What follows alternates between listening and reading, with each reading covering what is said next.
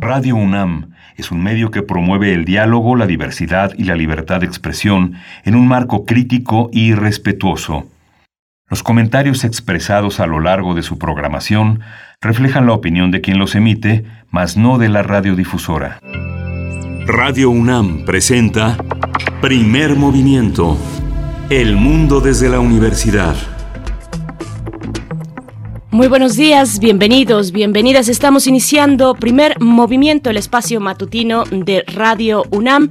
Hoy es miércoles 23 de junio de 2021 y son las, son las 7 con 4 minutos, la hora del centro del país. Les saludamos, les saluda Berenice Camacho al micrófono en nombre de todo el equipo de este espacio. Bienvenidos, buenos días, buenos días también a quienes, bueno, aquellos que eh, todavía están padeciendo por las lluvias, fuertes lluvias la tarde de ayer, la noche de ayer también en varios puntos del Valle de México y la zona metropolitana, particularmente al norte del Valle de México, pues bueno, esperamos de verdad encontrarles muy bien en esta mañana que, bueno, está fresca la mañana y se irá tornando seguramente bochornosa, pero estamos aquí, aquí para mm, llevarles a ustedes contenidos interesantes el día de hoy. Y bueno, mi compañero Miguel Ángel Quemain eh, no estará presente en esta emisión, pero lo vamos, por supuesto, lo vamos a extrañar. Le mandamos un abrazo, un saludo a Miguel Ángel Quemain. Tendrá que atender algunos asuntos personales, pero nosotros vamos a compensar con muy, eh, con un programa muy interesante, muy disfrutable también, con mucha literatura en esta mañana de miércoles. Vamos a iniciar, bueno, también saludando a la Radio Universidad de Chihuahua, por supuesto, que nos aloja en tres frecuencias, el 105.3, el 106.9 y el 105.7 Saludos allá a Chihuahua, donde son las seis con cinco minutos de la mañana, muy temprano. Gracias a quienes sintonizan desde donde quiera que nos estén escuchando. Les mandamos un saludo esta mañana. Miércoles de lectura. Vamos a estar eh, conversando en unos momentos más para el arranque Estaremos conversando de esta publicación, bueno, insignia de nuestra memoria sobre la Revolución Mexicana, México Insurgente de John Reed. Ustedes seguramente la identifican muy bien. Si no, quédense por, y, si, y si la identifican también, porque es una nueva versión, una versión ilustrada la que vamos a presentar en esta mañana una versión eh, que ha ilustrado Alberto Gamón y con él estaremos conversando. Él es ilustrador, es portadista, ilustra artículos para prensa, cubiertas para libros de narrativa y colabora en proyectos educativos mediante talleres para niños y adultos. Así es que bueno, para el inicio de esta mañana, Lectura México México insurgente. Y, bueno, y es que también solamente recordar que el año pasado se cumplieron 100 años, en octubre del año pasado, octubre de 2020 se, se cumplieron, eh, bueno, fue el centenario luctuoso de este periodista extraordinario, fascinante de verdad, eh, la vida y la obra también de John Reed, periodista estadounidense y comunista también que, bueno, reportó procesos muy importantes de revolución del siglo pasado, el caso de la Revolución Mexicana, pero también de la Revolución Rusa, Así es que bueno, eh, viene a causa y a propósito de su eh, aniversario luctuoso, John Reed, viene esta versión ilustrada de México insurgente. Pues bueno, Vamos a estar eh, conversando al respecto.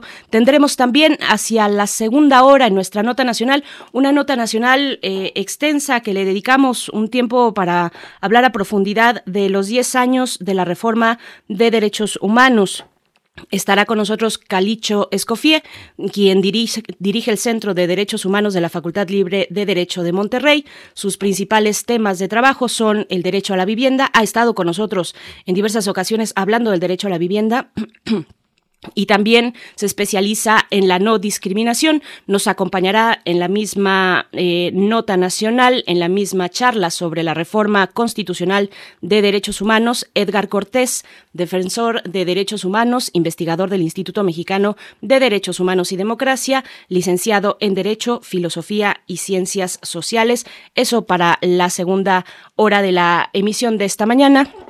Y bueno, hacia la tercera, como sabemos y como ya es costumbre, llega la poesía necesaria a primer movimiento. Les tenemos una sorpresa con la poesía necesaria.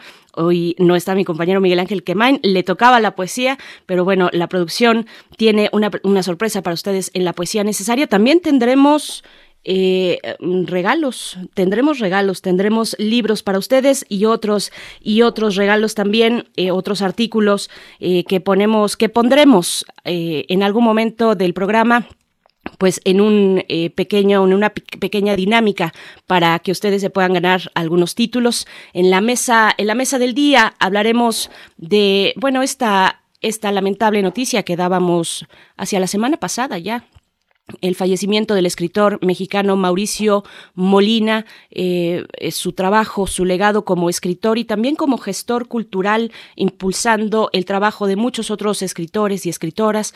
Pues bueno, vamos a estar conversando al respecto con Cristina Rascón, ella es escritora mexicana y traductora de poesía japonesa. Es cofundadora mm, y, lo fue junto con Mauricio Molina de Escribalia, Escuela Global de Escritores en Línea y pareja sentimental también del maestro Mauricio Molina. Estará en esta misma charla Alberto Chimal, escritor. Eh, su libro más reciente lo conversamos aquí, La saga del viajero del tiempo, publicado por la UNAM. Así es que bueno, para la mesa del día, el legado, el legado y la figura de Mauricio Molina, escritor mexicano. Y cerramos, cerramos esta mañana de miércoles con Química para Todos, el doctor Plinio Sosa y su magnífica forma de abordar pues las mezclas, eh, por supuesto los elementos de la tabla periódica, pero eso ya quedó atrás, esa etapa ya se agotó y ahora nos presentará un carácter muy explosivo. Vamos a ver de qué se trata hacia el final. El doctor Plinio Sosa es académico de tiempo completo de la Facultad de Química, dedicado principalmente a la docencia y a la divulgación de la química. Así es que, bueno, nos vamos en este momento también cuando les invitamos a participar en nuestras redes sociales, arroba P Movimiento en Twitter y Primer Movimiento UNAM en Facebook, a participar con sus comentarios, dándonos los buenos días. Por acá, Miguel Ángel G. Mirán siempre está muy atento, eh, muy temprano, siempre enviándonos saludos. Saludos para ti también, Alfonso de Alba Arcos. En fin, gracias, gracias por sus comentarios de, de buenos días. Vamos a ir con nuestro corte informativo sobre COVID-19 en esta mañana de miércoles. COVID-19. Ante la pandemia, sigamos informados. Radio UNAM. En información nacional, la Secretaría de Salud informó que en la última semana, en la última semana aumentaron 9% los casos de COVID-19 a nivel nacional.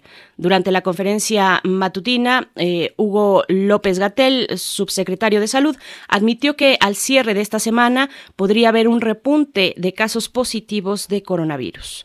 De acuerdo, además, con el informe técnico ofrecido el día de ayer por las autoridades sanitarias, el número de decesos por esta enfermedad de la COVID-19 aumentó en México a 231.505, mientras que los casos confirmados suman 2.482.784.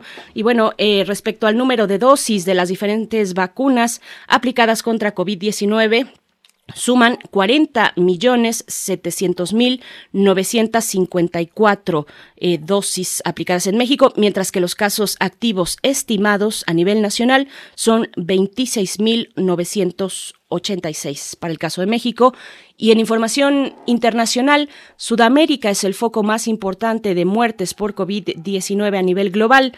De acuerdo con, el, con un informe elaborado por The Wall Street Journal, de los 10 eh, de los países con más altas tasas de decesos diarios, 7 están en esta región del planeta. Según el recuento de la Universidad John Hopkins, entre los 12 países en los que está dividida políticamente la región meridional de América, suman 970.222 defunciones por COVID-19, es decir, más de un cuarto de los decesos registrados a nivel mundial.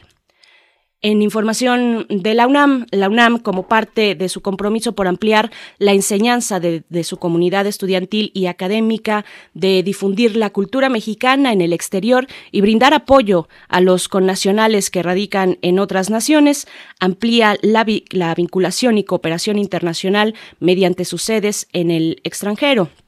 Así lo afirmó, así lo afirmó Paula de Gortari Pedrosa, directora de la Escuela de Extensión Universitaria UNAM San Antonio, al explicar que la Universidad Nacional Autónoma de México cuenta con 13 representaciones en nueve países y cuatro continentes: América, Europa, África y Asia.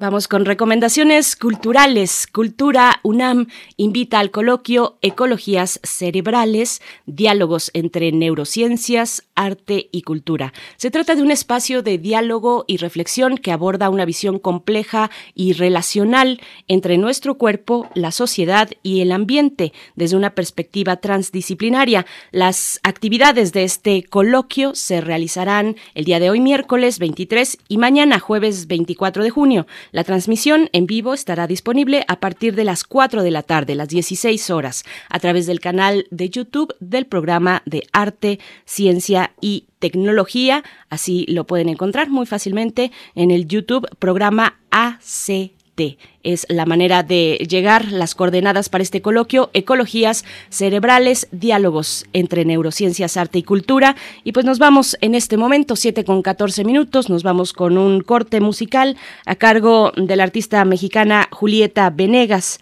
Mujeres se, es el título de esta canción. Bueno, para empezar esta mañana de buen ánimo.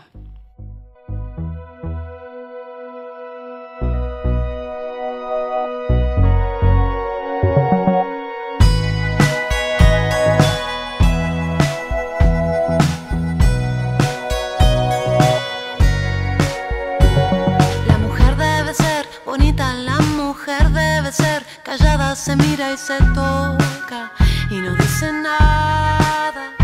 De repente sentí algo, llegó por mi espalda, me sacudió voces fuertes, tan enojadas. Pañuelo en mano para nombrar a cada mujer desaparecida, a cada muerta solitaria por quien no hicimos nada. Puño en alto, esto no va más,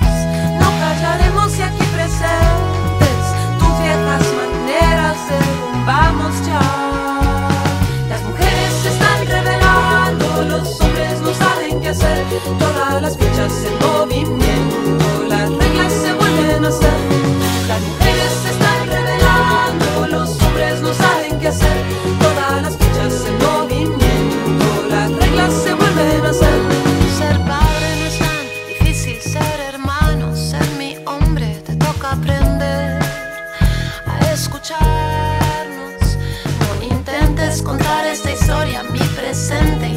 y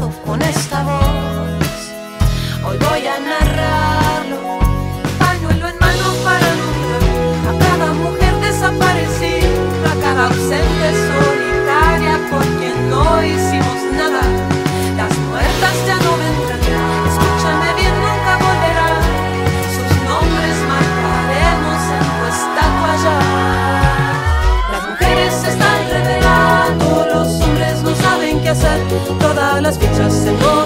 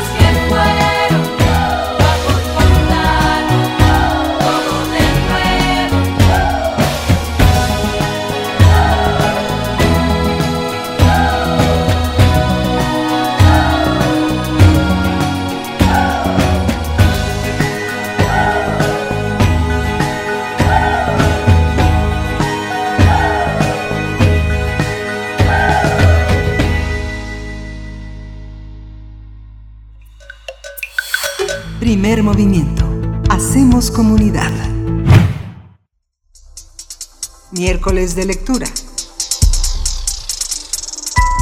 Originalmente, México Insurgente fue publicado como una serie de artículos periodísticos para la Metropolitan Magazine y el New York World. Es la crónica de la Revolución Mexicana que el periodista estadounidense John Reed narró y vivió junto a los rebeldes del norte del país bajo el mando de Francisco Villa. El año pasado, y con motivo del homenaje al centenario luctuoso de John Reed, Nórdica Libros publicó una versión ilustrada de México Insurgente bajo la traducción de Íñigo Jauregui y la ilustración de Alberto Gamón, un largo recorrido del, ilustrador para condensar en imágenes de color sepia esta obra emblemática de la Revolución Mexicana. Y es que antes de realizar sus trabajos, el ilustrador aragonés se documenta y realiza diversos apuntes para tener claro lo que va a ilustrar, lo que va a abordar a través de las imágenes. El libro está conformado en seis partes. La Guerra del Desierto, Francisco Villa, Jiménez y la parte accidental, Un pueblo en armas, una, una impresión y las noches mexicanas. Y pues bueno, vamos a conversar esta mañana sobre la ilustración del libro México Insurgente eh, de John Reed a cargo de Alberto Gamón, quien nos acompaña esta mañana en primer movimiento. Alberto Gamón es ilustrador, es portadista, ilustra artículos para prensa, cubiertas para libros de narrativa y colabora en proyectos educativos mediante talleres para niños y adultos. Alberto Gamón, bienvenido a Radio UNAM, a primer movimiento. Muy buenos buenos días, buenas tardes. Probablemente no estés eh, en México y estés en otro horario, pero te damos la bienvenida como quiera que sea, Alberto Gamón. Buenos días. Hola, buenos días, Berenice. Gracias. Eh, hablamos, eh, yo estoy en Madrid. Estás en, es la tarde entonces. Sí es la tarde por allá. Pues buenas tardes para ti, Alberto Gamón. Pues bueno, eh, hablar de, esta obra emblemática mm, que significa tanto para, el proceso revolucionario en México y, de una figura también como la de John Reed, este periodista estadounidense que, que fue también comunista y que eh, narró eh, los momentos, momentos muy importantes, momentos revolucionarios, fenómenos revolucionarios y procesos revolucionarios de principios del siglo pasado eh, por supuesto en México, pero también en lo que después sería la Unión Soviética. ¿Qué, qué significó para ti eh, a través de tu trabajo de ilustración, acercarte a esta obra, acercarte al perfil de John Reed. Eh, ¿Cómo fue este proceso? Cuéntanos un poco, por favor, Alberto. Bueno, pues cuando yo recibo el encargo, lo primero es que soy consciente de la magnitud tanto de ilustrar un texto tan importante como ese, eh, y, también hablar de, de, un, de un acontecimiento tan importante históricamente y, sobre todo en, en, la historia de, de México. Entonces, eh, yo siempre comento que mi acercamiento ha sido desde el mayor de los respetos. Eh, y eso comienza desde el primer momento cuando, eh, al recibir el encargo, por supuesto, leo el, texto de John Reed y empieza, como, como has comentado antes, un proceso de documentación bastante mm, complejo, bastante exhaustivo, eh, por eso, por respeto al libro y por respeto al, al acontecimiento. Por supuesto. ¿Y qué, ¿Y qué te deja ese proceso, ese camino de documentación, de trabajo? Hay varios, varios materiales que hacen referencia al libro, por supuesto el, libro en sí mismo, pero hay otros materiales, eh, hay películas, hay una película que para México es muy importante y también para la UNAM, porque recientemente se, la Filmoteca de la UNAM, junto con la Filmoteca Real de Bélgica, pues eh, mm, eh, tuvo este trabajo de restauración digital de, de la película de, de México Insurgente, eh, una película que fue llevada al cine en 1973, pero muy recientemente fue la restauración. Tenemos también documentales sobre John Reed, sobre lo que pudo haber sido este camino, este trabajo eh, de, pasar de Nueva York, de ir llegando hacia la frontera con, con México eh, y, bueno, hacer este trabajo de documentación. ¿Qué significó para ti? Eh, ¿cómo, ¿Cómo ves ahora la figura de, un periodista como John Reed? Bueno, pues desde el, mm, como te he comentado, mm, lo primero que intento en, este proyecto es contextualizar todo. Entonces ya desde el inicio veo que, que, es algo muy importante, tanto el, el, libro como, como la obra en general de John Reed. Entonces, pues eh, claro, el proceso de documentación es leer ese libro, leer otros libros y entender también la ideología del, del escritor y su compromiso con las causas sociales y conocer mucho mejor eh, la Revolución Mexicana, por qué se produce eh, y, y, qué pasa a lo largo de, la Revolución, porque eh, es muy compleja, sobre todo para, para una persona de fuera de México que, que, a lo mejor hasta ahora yo lo había visto de una forma superficial, ¿no? entendiendo por qué se produce, pero poquito más. Entonces, claro, hay un trabajo, como comentabas, de documentación de todo tipo, eh, leyendo, viendo documentales, eh, eh, leyendo textos sobre la revolución, viendo, por supuesto, esa magnífica película. O sea que sí que es verdad que, ha sido un proceso largo, pero muy enriquecedor. Y cuanto más cosas veía, más consciente era de, de, todo, ¿no? De la importancia y del proyecto tan atractivo que tenía entre manos. También eh, he visto mucha documentación gráfica, existen muchísimas fotos eh, que me han servido bastante ¿no? para, para, para ver el trabajo. Una cosa que, puede parecer tan, tan obvia, eh, se me podía haber escapado perfectamente, y es que absolutamente todas las fotos que, he visto de, la revolución, cuando están en espacios abiertos, lleva todo el mundo sombrero, porque obviamente, eh, y más en la zona norte, hacía muchísimo calor. Entonces, eh, pequeños detalles como este se te pueden pasar por alto si, si no te documentas bien. Por supuesto. Y bueno, otra fuente documental muy importante es, además de la fotografía, la, la fuente gráfica de, del muralismo y de la pintura, eh, que, que, bueno, hay, hay, que ver y que tú nos expliques, pues, cómo, cómo te acercaste a, esa fuente particular que es gráfica, que tiene que ver con, tu trabajo directamente, eh, cómo fue esta convergencia de tu propia línea gráfica frente a la gráfica del gran fenómeno de la Revolución Mexicana, del legado del muralismo, cuáles fueron estas decisiones que tomaste eh, a partir de, de hacer esta investigación también a nivel gráfico, Alberto. Bueno, eh, lo primero es que cuando un ilustrador eh, mm, va a dar imagen a un texto, lo primero que tienes que hacer es, como lector, hacer ese texto tuyo, ¿no? Todos lo hacemos cuando leemos un libro, pues en este caso también, y empaparte de lo que está contando. En ese proceso de hacer mío el texto y el tema, eh, también estaba encontrar el, tono gráfico eh, que necesitaba el proyecto sí que es verdad que, con este libro me he encontrado más cómodo que con otros trabajos, porque eh, mi estilo, en cierta forma, creo que es deudor de, esa imaginería eh, que tiene el muralismo. ¿no? Obviamente ya conocía la, obra de, muchos de los muralistas, pero en este caso eh, ya vi que me iba a sentir muy cómodo eh, haciendo el trabajo, porque hay una conexión tan grande entre mi, mi, gusto por esa monumentalidad, por esa, por cierta geometría y el trabajo pues de, artistas como Rivera, Orozco o Siqueiros.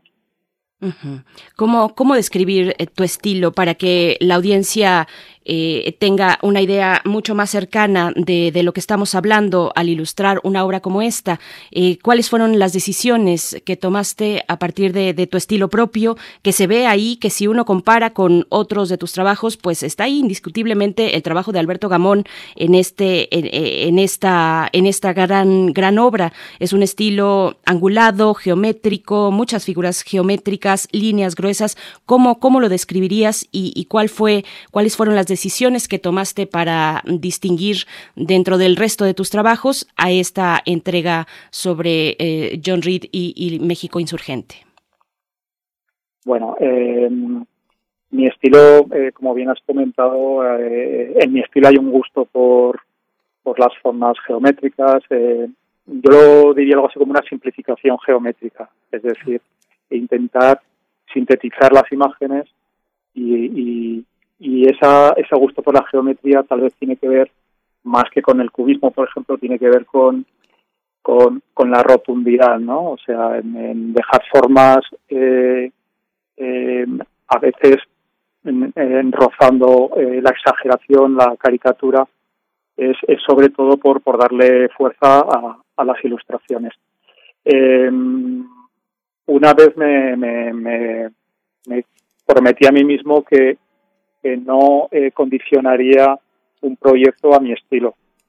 Es decir, eh, cada estilo se merece una propuesta distinta, aunque uno tiene su forma de trabajar y, eso de eso es difícil desprenderse. Entonces, eh, ¿qué diferencia eh, mi propuesta de este trabajo al de otros libros? Pues sobre todo ese acercamiento a la cultura mexicana, esa eh, documentación fotográfica que te he comentado antes, ese cromatismo, ese sepia, esos marrones que tienen que ver mucho con, con la tierra, con, con, con esas sequías que, que, comenta John Reed en su texto y por qué no también con, con, con la piel, ¿no? Eh, él considera que obviamente la Revolución Mexicana es una es una guerra de ricos contra pobres, pero también el que viene de Estados Unidos y sabe lo que es eso, hay un problema racial ahí. Por supuesto, hay un problema racial que también lo veía Villa.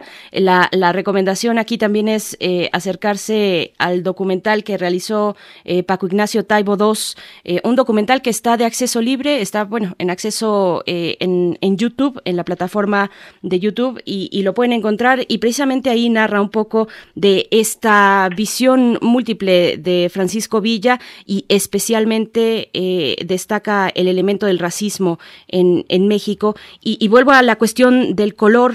Eh, porque, porque es fascinante y porque es muy claro que desde la portada y todo el libro está envuelto en un tono sepia, en un color sepia.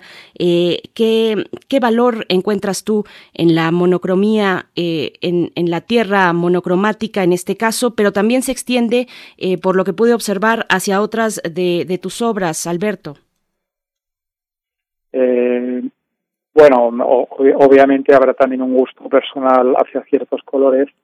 Eh, en, hay algunos trabajos que, las limitaciones técnicas de, la imprenta piden que sean más eh, monocromos que, otros. En este caso no tenía libertad total, o sea, el, el libro está impreso en cuatricomía, pero, pero me pedía eso y me lo pedía por lo que te he comentado y, no sé, también por, por esa referencia a la, a la foto antigua que tiene ese, ese tono sepia y, y bueno, me andaría un poco por ahí. Eh, sí que se me ha pasado antes comentarte cuando eh, me decías que eh, a los oyentes explicáramos un poco eh, cómo, cómo es mi estilo. Estamos hablando de la forma, también me gustaría pararme un poquito en, en el contenido, ¿no? Yo considero que ilustrar es contar y intento que cada ilustración eh, esté contando algo, ¿no? Tenga una, una segunda lectura, un, un guiño visual y eso me parece que es tan importante como que estéticamente sean bellas o sean potentes. Y, y, eso nos lleva a acercarnos precisamente, a adentrarnos a los pasajes del libro, a los eh, las seis partes en las que está conformada esta, esta obra. ¿Cuáles de, de, de estos pasajes, eh, cuáles fueron más atractivos para ti? ¿Cuáles más difíciles de traducir a la gráfica, de ilustrar? ¿Cómo, cómo dialogaste con estos distintos momentos del de libro que hay que decirlo desde, desde la introducción? Decíamos ya que originalmente este libro fue publicado no como un libro, sino como una serie de artículos sueltos, distintas entregas para eh, revistas y diarios en, Estados Unidos, en Nueva York, eh, y, se conjuntan no en una manera ordenada cronológicamente hablando, sino con otros, con otros valores. ¿Cómo fue para ti el dialogar eh, gráficamente, por supuesto, con, con, los pasajes de este libro? ¿Cuáles destacarías? ¿Cuáles fueron tal vez difíciles de llevar a la ilustración? ¿Cómo fue este proceso? Bueno, pues eh, fue complejo, obviamente. Eh, cuando leí el texto, enseguida vi eh, que, son crónicas, eh, crónicas eh, a pie de, de, campo, de tierra, de, de batalla, y eso hace que, sean también muy emocionales para, para John Reed. Entonces eh, está muy bien porque hay crónicas que están escritas desde la tranquilidad de,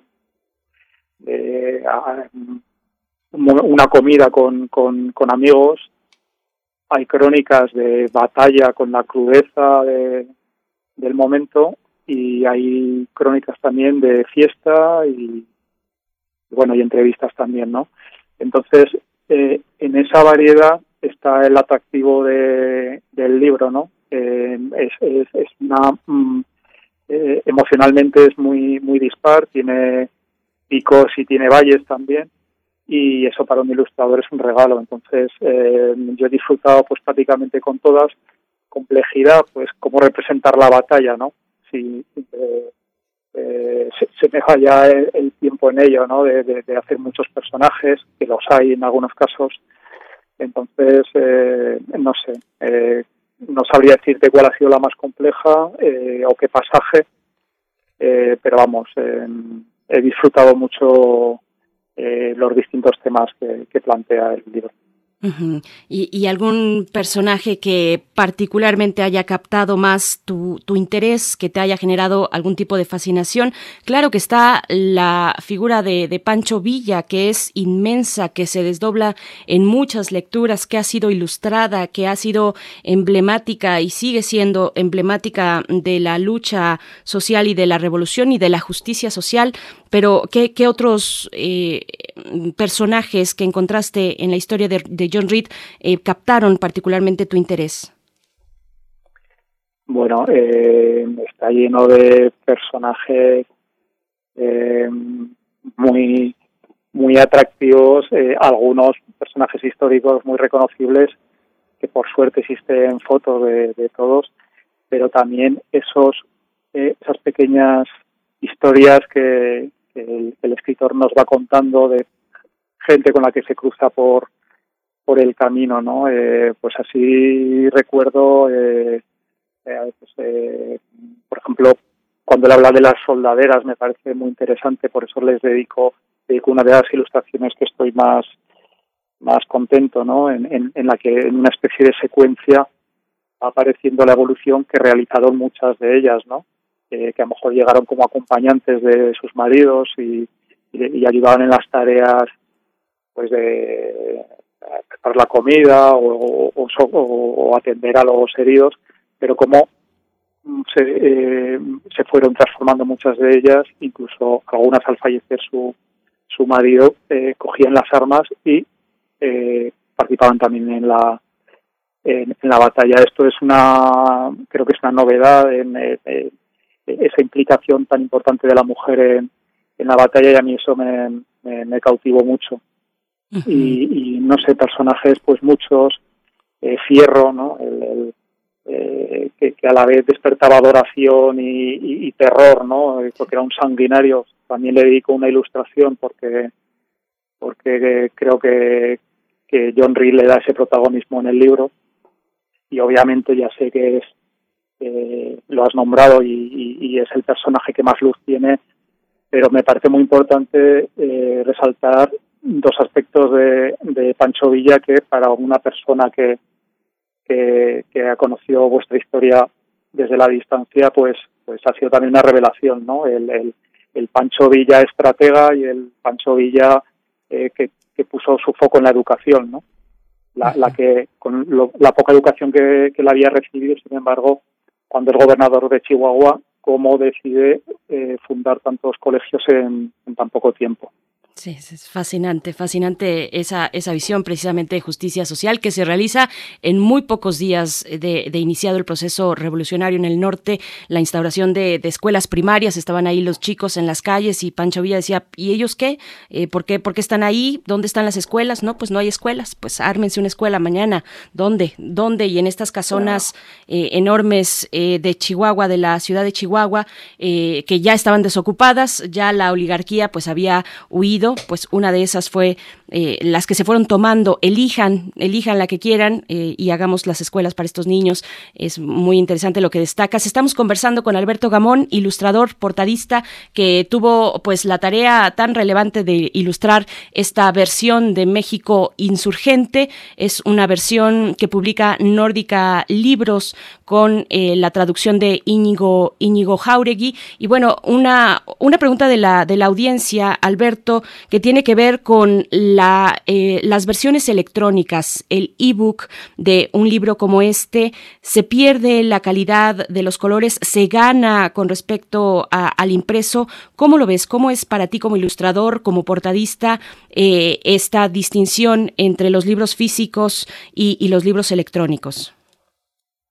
Bueno, pues es eh, un tema muy muy importante y que eh, precisamente eh, antes de empezar a colaborar con Nórdica Libros, a su editora Diego Moreno lo escuché, bueno, lo vi en una tertulia en la televisión pública española, en una mesa redonda que hablaban precisamente de, si el libro electrónico iba a acabar con el libro en papel. y me encantó escucharlo a él con toda tranquilidad decía que, ciertos libros, eh, por el cariño con el que están editados, por la presentación, el papel, eh, las ilustraciones, eh, el tipo de encuadernación, por todo, era otra cosa. el ebook está bien, pero esto era otra cosa. Entonces yo dije, quiero trabajar con, con esta editorial y luego pues con los años he hecho varios proyectos con ellos. Digo esto porque quien pueda tener el libro en, en la mano y a pesar de que yo sabía cómo iba a estar editado, me pasó en el primer momento que lo tuve, el libro, eh, es la, la, la edición eh, tan, tan bonita que es, ¿no? Por eso tiene el, el, lomo entelado, eh, estapadura y, y, luego la calidad de la impresión es, es muy buena. Yo es de los pocos trabajos eh, en los que al, al, pasar las páginas y ver mis ilustraciones las, las veo exactamente igual a como yo las hice. Entonces, sí. Eh, pues eso, eh, esa sería la gran diferencia. Aún así, existe el ebook también de este libro, pero vamos, yo animo a la gente que por lo menos eh, se acerque a una librería y, y, y observe la edición y vea que merece la pena comprar la papel. Sí, es bellísimo, es bellísimo como artículo este libro, esto que destacas de el lomo del libro eh, en tela de color negro, es, es, de verdad una edición muy, muy bella, la que ha hecho Nórdica Libros. Y bueno, ya nos, nos vamos acercando al filo de esta charla, Alberto Gamón, pero preguntarte también sobre tu trabajo y tus colaboraciones con, con Nórdica, Nórdica Libros, eh, cómo ha sido este paso, cómo llega ahora también, bueno, con una obra tan importante como esta, México Insurgentes, pero México Insurgentes insurgente, pero um, un poquito ampliar el trabajo que podemos encontrar tuyo en Nórdica Libros. Bueno, eh, Nórdica, lo digo también por si a alguien le, le resulta curioso el nombre, eh, es una editorial que, nace eh, en España eh, para publicar sobre todo textos de autores nórdicos, pero luego va obviamente ampliando su, su fondo y bueno, hasta el punto de de hacer textos como, como el que hoy nos trae, ¿no? Entonces, eh, hay una parte muy importante de, de, los libros de Nórdica, que es la colección eh, que se llama Ilustrados.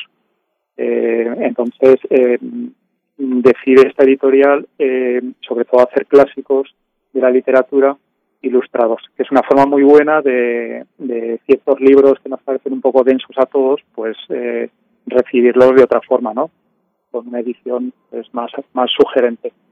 Eh, yo conozco la editorial, eh, conozco la filosofía del editor en entrevistas como la que te he comentado y, y yo, claro, tengo ilusión por colaborar con ellos. Eh, comienzo a hacer unas cubiertas para, para libros y luego sale la propuesta de hacer un, uno de los ilustrados, un texto clásico ruso de, de Gogol, que son que es las almas muertas entonces eh, yo me meto en ese proyecto y bueno sale, salimos satisfechos los dos y, y ya eh, al margen de, de, otros proyectos que hacemos eh, decidimos hacer este libro no de México insurgente. Sí que es verdad que por el medio ha habido un proyecto muy bonito y esto habla de, de la implicación que, que tiene la editorial con, con, con la ilustración y es que eh, ante el, el rechazo de muchos libreros a las fajas, las fajas que acompañan la cubierta de los libros donde pone pues eso, eh, datos mm, publicitarios de venta de libros o, alguna recomendación.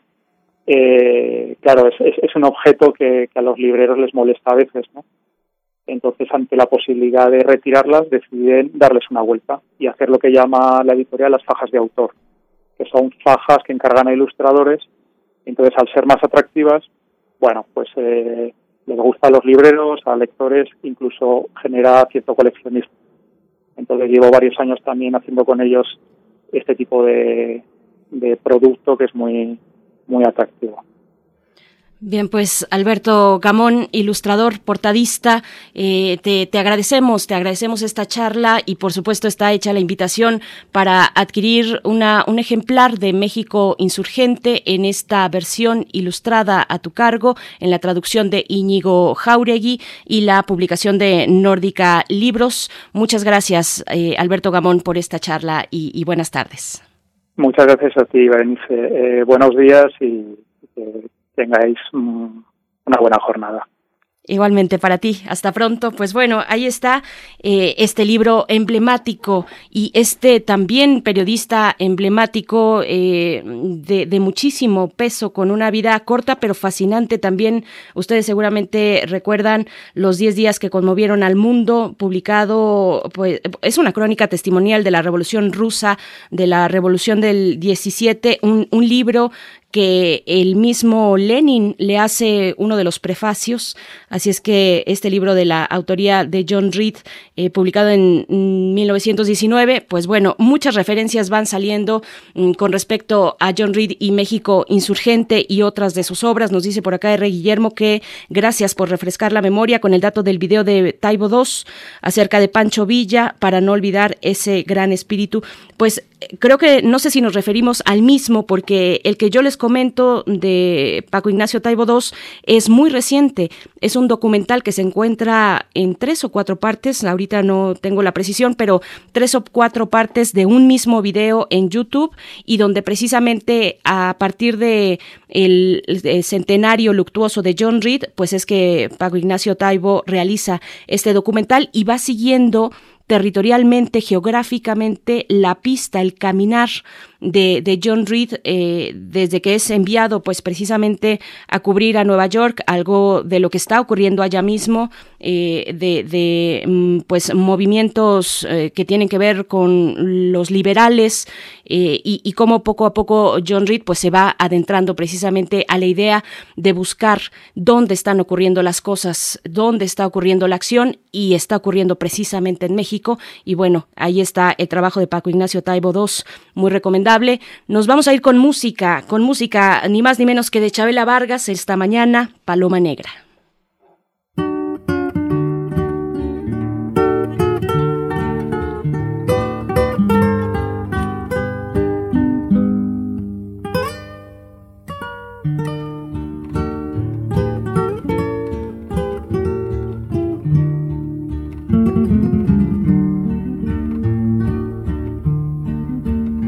Ya me canso de llorar y no amanece.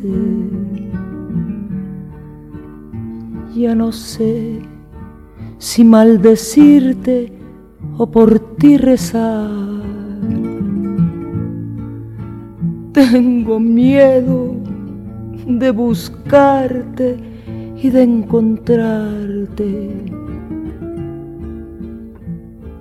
donde me aseguran mis amigos que te va. Hay momentos en que quisiera mejor rajarme y arrancarme y a los clavos de mi penar pero mis ojos se mueren sin mirar tus ojos y mi cariño con la aurora te vuelve a esperar. Y agarraste por tu cuenta la parranda.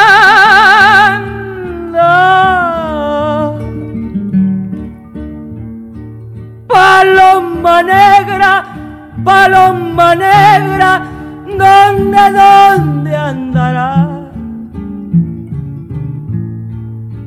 Ya no juegues con mi honra parrandera.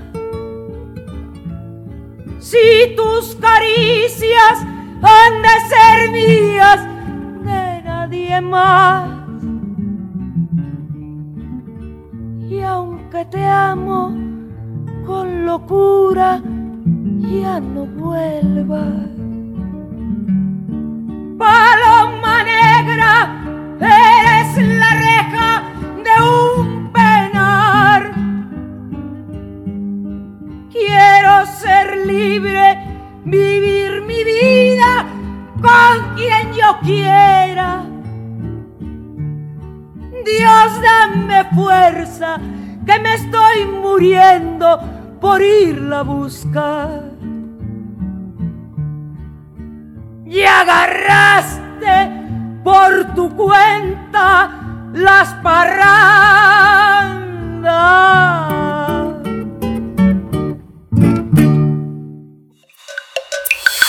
Primer movimiento. Hacemos comunidad. Estamos ya de vuelta, bueno, Chabela Vargas, porque además, además de que hablamos, bueno, de la música popular, no de la música popular, sino del México, del México revolucionario, con este fundamental elemento de lo popular, también estamos en el mes de la diversidad, de la diversidad y del orgullo, ahí donde se fusionan, pues, eh, muchos de nuestras, eh, nuestras formas de convivencia.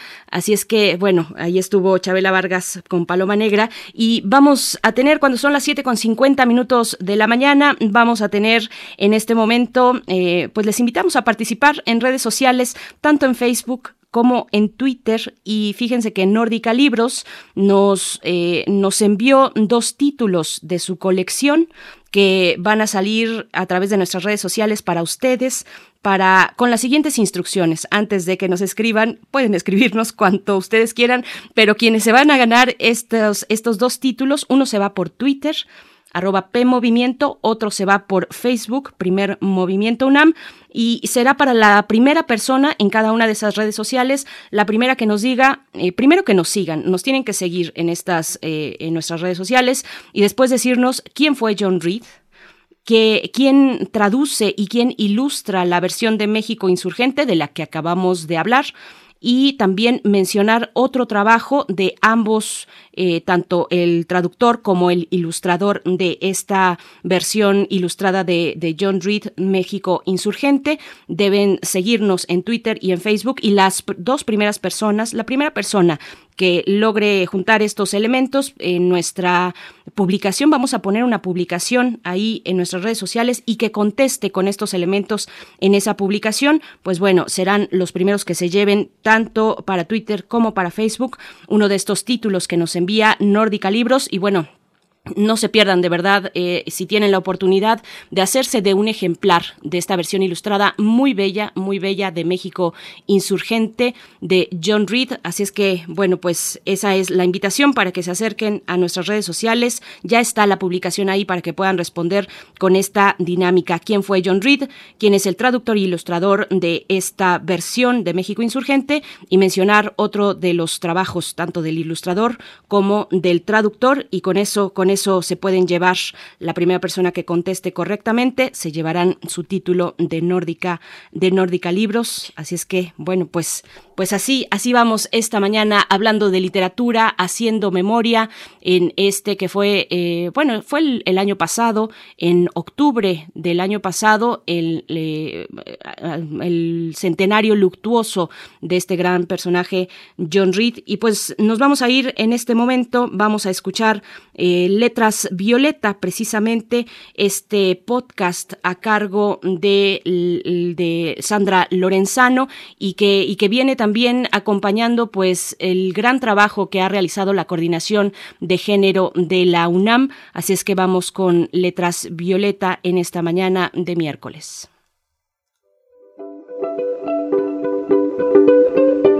Violeta y Oro presenta Letras Violetas con Sandra Lorenzano. Hola, ¿cómo están? Me da mucho gusto recibirles una vez más aquí en Letras Violetas, este espacio dedicado a las poetas y a la poesía.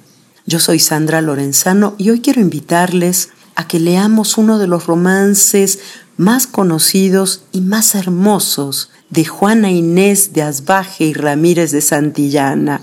Sí, claro, nuestra querida Sor Juana, la gran poeta del siglo XVII.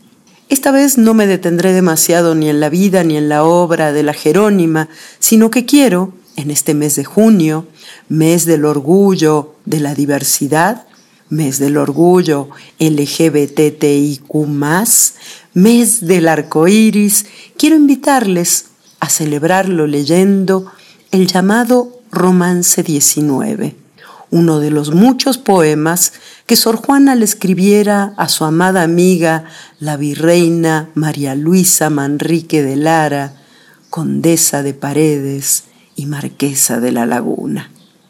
El poema dice así. Lo atrevido de un pincel filis dio a mi pluma alientos, que tan gloriosa desgracia más causa corrió que miedo Logros de errar por tu causa fue de mi ambición el cebo, donde es el riesgo apreciable, que tanto valdrá el acierto. Permite pues a mi pluma segundo arriesgado vuelo, pues no es el primer delito que le disculpa el ejemplo de ti, peregrina Filis, cuyo divino sujeto se dio por merced al mundo, se dio por ventaja al cielo en cuyas divinas aras ni sudor arde sabeo, ni sangre se funde humana, ni bruto se corta cuello, pues del mismo corazón los combatientes deseos son holocausto poluto, son materiales afectos y solamente del alma en religiosos incendios arde sacrificio puro de adoración y silencio. Ya pues, mi adorada Filis, que tu deidad reverencio, que tu desdén idolatro y que tu rigor venero.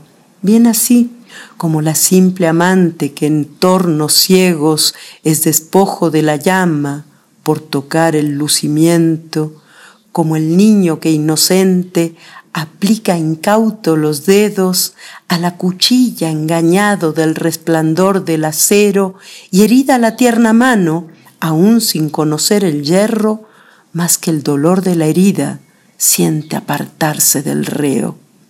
Cual la enamorada Clicie, que al rubio amante siguiendo, siendo padre de las luces, quiere enseñarle adimientos, como a lo cóncavo el aire, como a la materia el fuego, como a su centro las peñas, como a su fin los intentos, bien como todas las cosas naturales que el deseo de conservarse las une, amante, en lazos estrechos. Pero ¿para qué escansarse?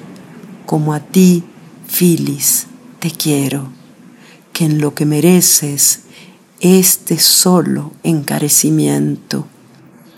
Ser mujer ni estar ausente no es de amarte impedimento, pues sabes tú que las almas distancia ignoran y sexo.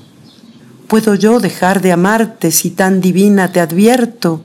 hay causa sin producir, hay potencia sin objeto, pues siendo tú el más hermanso, grande, soberano exceso, que ha visto en círculos tantos el verde torno del tiempo, ¿para qué mi amor te vio?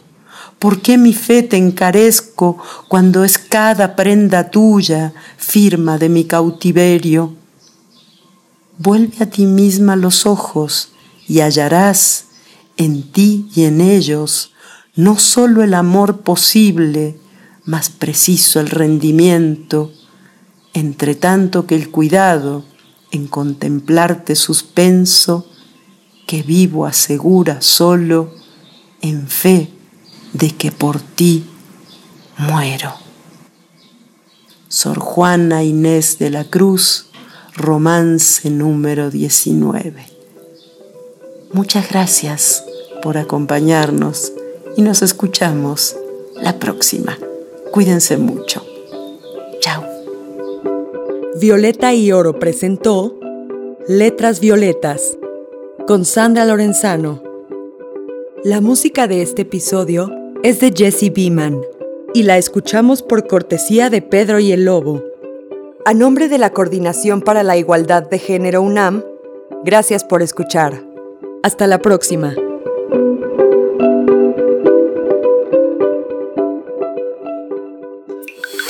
Primer movimiento. Hacemos comunidad. Estamos ya de vuelta para despedir esta primera hora de nuestra emisión de hoy, miércoles 23 de junio. Nos despedimos de la Radio Universidad de Chihuahua. El día de mañana volvemos con ustedes, si así nos lo permiten. Les recuerdo que, bueno, eh, mi compañero Miguel Ángel Quemain tuvo que atender unos asuntos, pero aquí le cuidamos el espacio, por supuesto, y en compañía de todos ustedes. Nos preguntan nada más brevemente, porque ya estamos al filo de la hora, nos preguntan dónde está Pavel Granados. Pues sí, se disculpa con la audiencia de primer movimiento. El día de hoy no pudo estar con nosotros, pero bueno, estará el próximo miércoles con sus fonografías de bolsillo. Ahí está ya el dato para que ustedes lo tengan pendiente. Nos preguntaban en redes sociales, pues, ¿dónde está Pavel? Le mandamos nuestros abrazos y saludos a nuestro querido Pavel Granados. Y nos vamos con esto, ya son las 8 de la mañana, nos vamos al corte y volvemos a primer movimiento. Síguenos en redes sociales. Encuéntranos en Facebook como Primer Movimiento y en Twitter como arroba PMovimiento. Hagamos comunidad.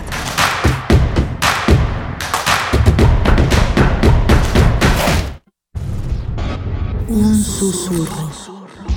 El epicentro de las vibraciones del mundo. Donde lo mecánico entra al oído y lo sublima.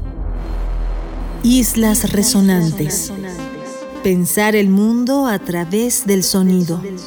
Entrevistas y reflexión sobre el arte de escuchar de la mano de Cintia García Leiva. Todos los martes a las 23 horas. Repetición, sábados 19 horas.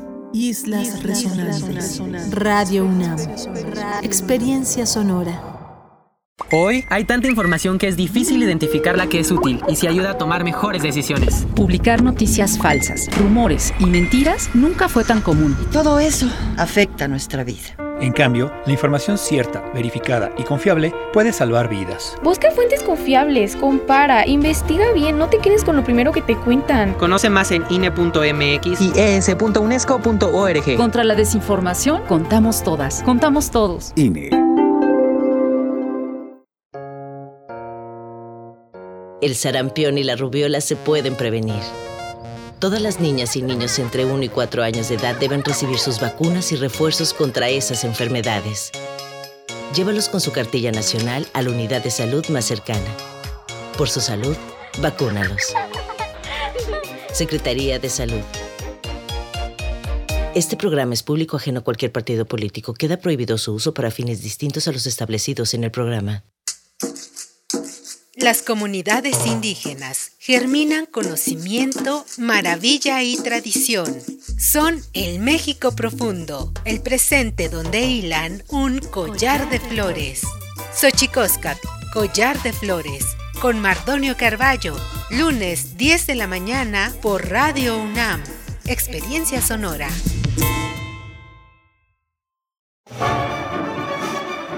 Tras un año de silencio, estamos listos para volver a tocar. Y lo haremos, así tengamos que llevar la sala de conciertos a las puertas de tu hogar. La Orquesta Sinfónica de Minería vuelve en una temporada virtual con siete programas que harán un recorrido de 300 años a través de 26 obras de 18 compositores. Temporada 2021 de la Orquesta Sinfónica de Minería del 3 de julio al 15 de agosto, vía streaming. Adquiere tus boletos en orquestaminería.eventbrite.com.mx. Consulta la programación en www.minería.org.mx. Un homenaje musical por los incansables.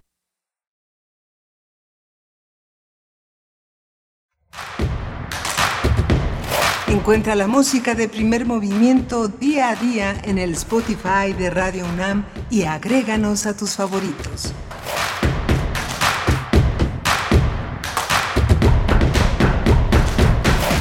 Muy buenos días, muy buenos días, bienvenidos y bienvenidas. Ya estamos de vuelta en primer movimiento en esta segunda hora. Hoy es miércoles 23 de junio de 2021. Les saluda Berenice Camacho al micrófono en representación de mi compañero Miguel Ángel Quemain, que esta mañana no estará con nosotros, está atendiendo algunas cuestiones eh, particulares. Así es que, bueno, le mandamos un abrazo, un, un, un abrazo fuerte a nuestro querido Miguel Ángel Quemain. Por ahí están sus redes sociales y también ustedes le quieren enviar esos saludos. Y, y, bueno, estamos iniciando esta segunda hora donde nos enlazamos con la radio Nicolaita en el 104.3 Morelia. Morelia siempre presente el estado de Michoacán y también, por supuesto, la Universidad Michoacana de San Nicolás de Hidalgo. Les invitamos, si nos escuchan desde ahí también, pues les invitamos a participar en redes sociales. Díganos cómo amanecen esta mañana de miércoles. Estaremos en esta transmisión de, siete, de 8 a 9 de la mañana llegando a Morelia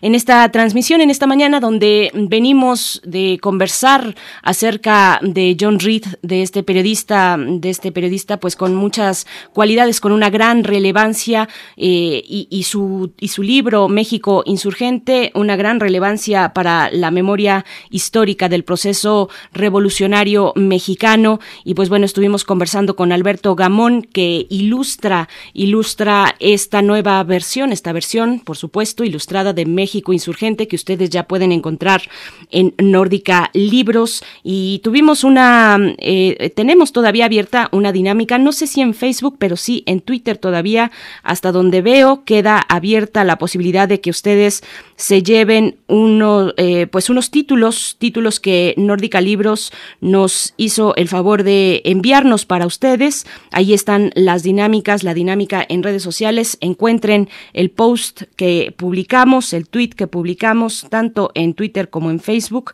Síganos en esas redes sociales y respondan a estas preguntas. ¿Quién fue John Reed?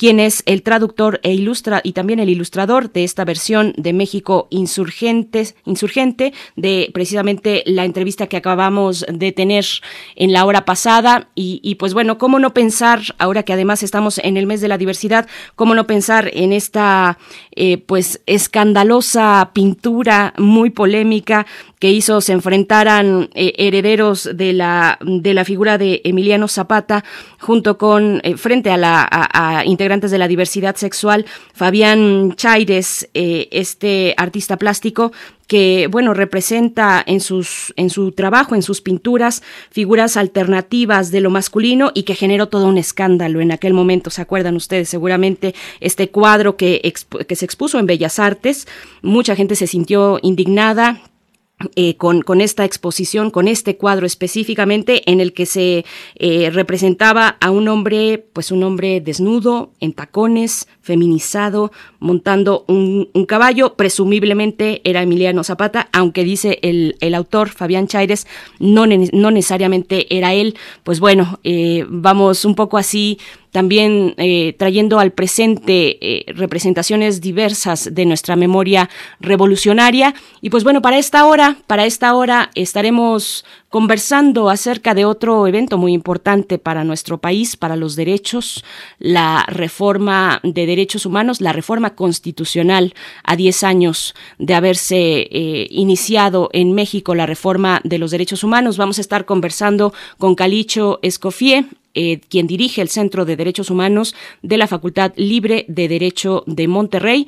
Sus principales líneas de trabajo son abordan el derecho a la vivienda y también la no discriminación. En la misma charla nos acompañará Edgar Cortés, defensor de derechos humanos, investigador del Instituto Mexicano de Derechos Humanos y Democracia, licenciado en Derecho, Filosofía y Ciencias Sociales. Así es que, bueno, esta conversación importante que a pesar de, de ser 10 años ya, ya no es una nueva reforma, ya lleva un camino de 10 años, pero a pesar de ello todavía quedan eh, irresueltas muchas de sus aspiraciones que, que, en algún momento se tuvieron y que, y que quedan ahí como retos que tenemos como sociedad frente a esta reforma de derechos humanos. Así es que, bueno, esto para la hora que inicia, la hora que inicia en este miércoles 23 de junio.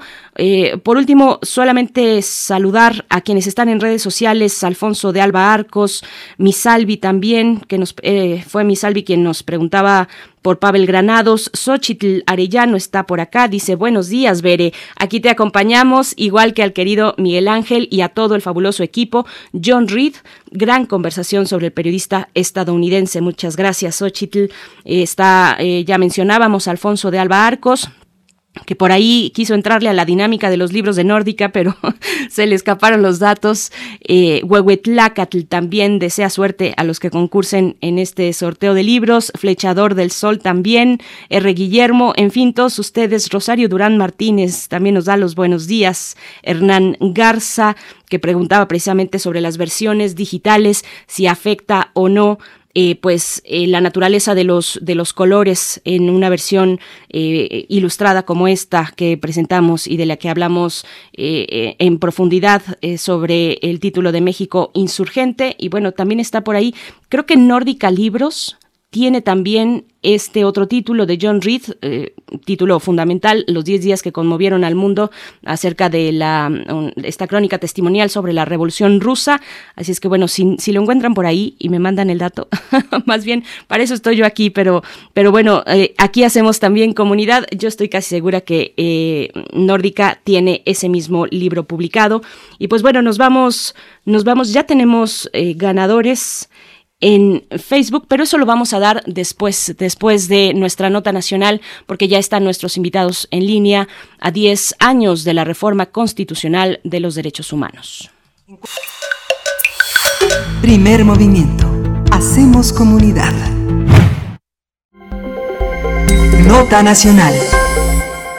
En el mes de junio se conmemoraron, y en este mes de junio de 2021 se conmemoran 10 años de la reforma constitucional en materia de derechos humanos, la cual en su momento suscitó debates sobre su alcance y trascendencia. Finalmente se logró que la transformación del texto constitucional se integrara eh, en ella el reconocimiento de un amplio catálogo de derechos humanos a cualquier persona que habita en el territorio nacional, y es que en su elaboración participaron diversas organizaciones, especialistas, organizaciones de la sociedad civil, expertos en derechos humanos. No obstante, a 10 años de su implementación, todavía los especialistas consideran que los contenidos y alcances de esta reforma no han permeado en todos los estratos de la administración pública. Además, eh, señalan algunos críticos eh, y especialistas que la mayoría de los representantes populares carecen de una versión de una visión integral del marco constitucional, así como de sus implicaciones para el orden jurídico nacional en derechos humanos.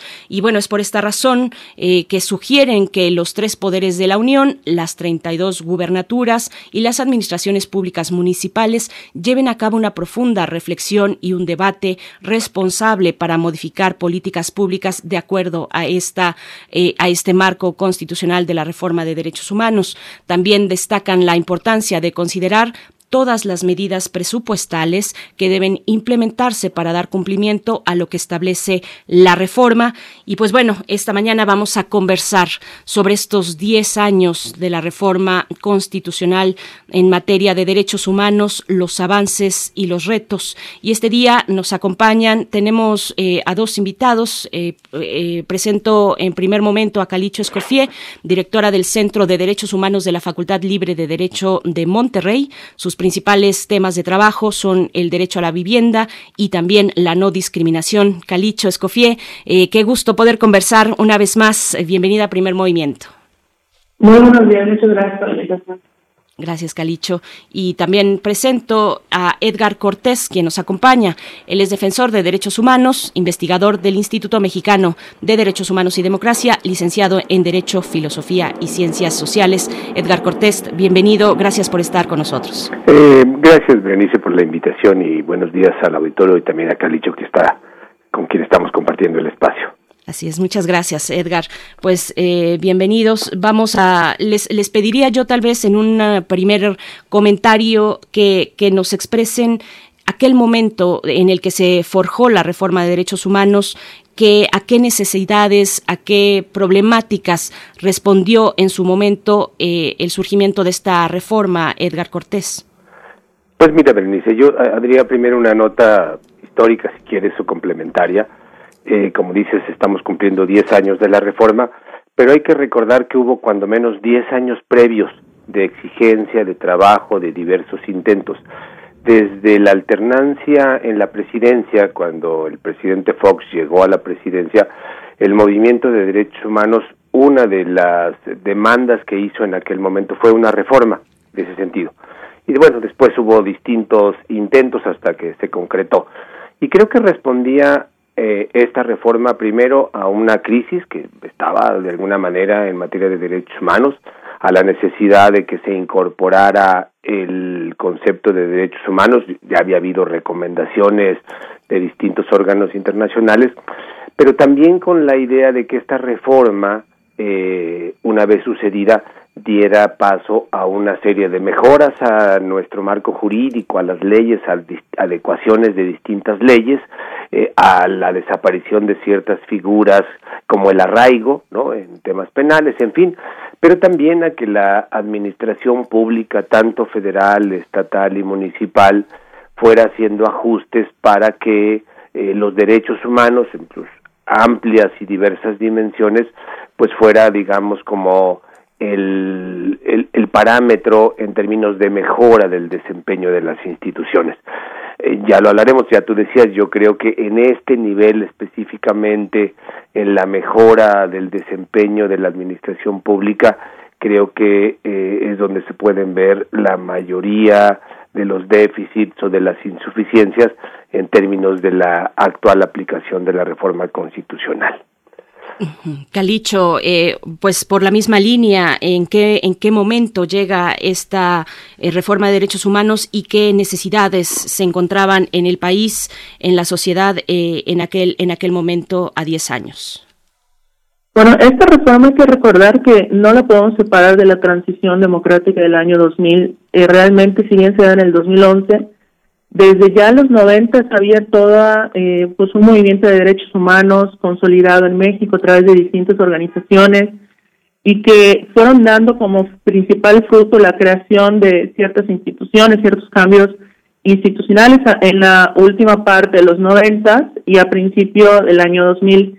Esta reforma del 2011 realmente es la subida de México en el último vagón del constitucionalismo latinoamericano esta idea de incorporar los tratados internacionales como parte de la Constitución, de darles, digamos, el mismo valor constitucional que el texto en sí de la Constitución del 17, no es, no fue, no, no era nueva realmente. Vemos, por ejemplo, que en Perú, desde el 78-79, la Constitución de, de, en ese entonces peruana, eh, ya contemplaba un bloque de constitucionalidad, luego vemos que en los 90 Argentina se, en el 94 hace esta reforma constitucional en la cual también incluye los tratados internacionales. Entonces vemos cómo todo este movimiento que también bueno se puede dando después en, en, Ecuador, en Venezuela a principios de los 2000, se da en México hasta el 2011. Entonces realmente es producto de la insistencia de muchas organizaciones de que desde los 90 ya sabían que esta era una necesidad para que realmente eh, los estándares constitucionales en México también se adecuasen a los estándares que la comunidad internacional ha reflexionado desde 1948, desde la, el fin de la Segunda Guerra Mundial y el inicio de esta revolución del derecho internacional de los derechos humanos, y que pues era necesario para que México pudiese hacer esa transición a una vida democrática. Eh, creo que hay que recalcar que esta reforma no era pensada para que al día siguiente ya todo estuviese perfecto en el país, ya no hubiesen desapariciones forzadas, desplazamientos forzados, violencia de género, etcétera, sino que simplemente era una herramienta necesaria para que la sociedad pueda cambiar la relación frente al Estado. Es decir, que aquellas cosas que eran fácilmente rechazadas por el Estado, porque no solo legal, sino que incluso en el discurso social no eran vistas como cosas que podíamos exigirle al Estado, a partir de la reforma del 2011 se vuelven exigencias frente a las cuales el Estado debe reaccionar, el Estado debe contestar. Entonces yo creo que no podemos separar la reforma del 2011 sin esa idea de transformación que inició en el año 2000 a partir de al menos la transición electoral.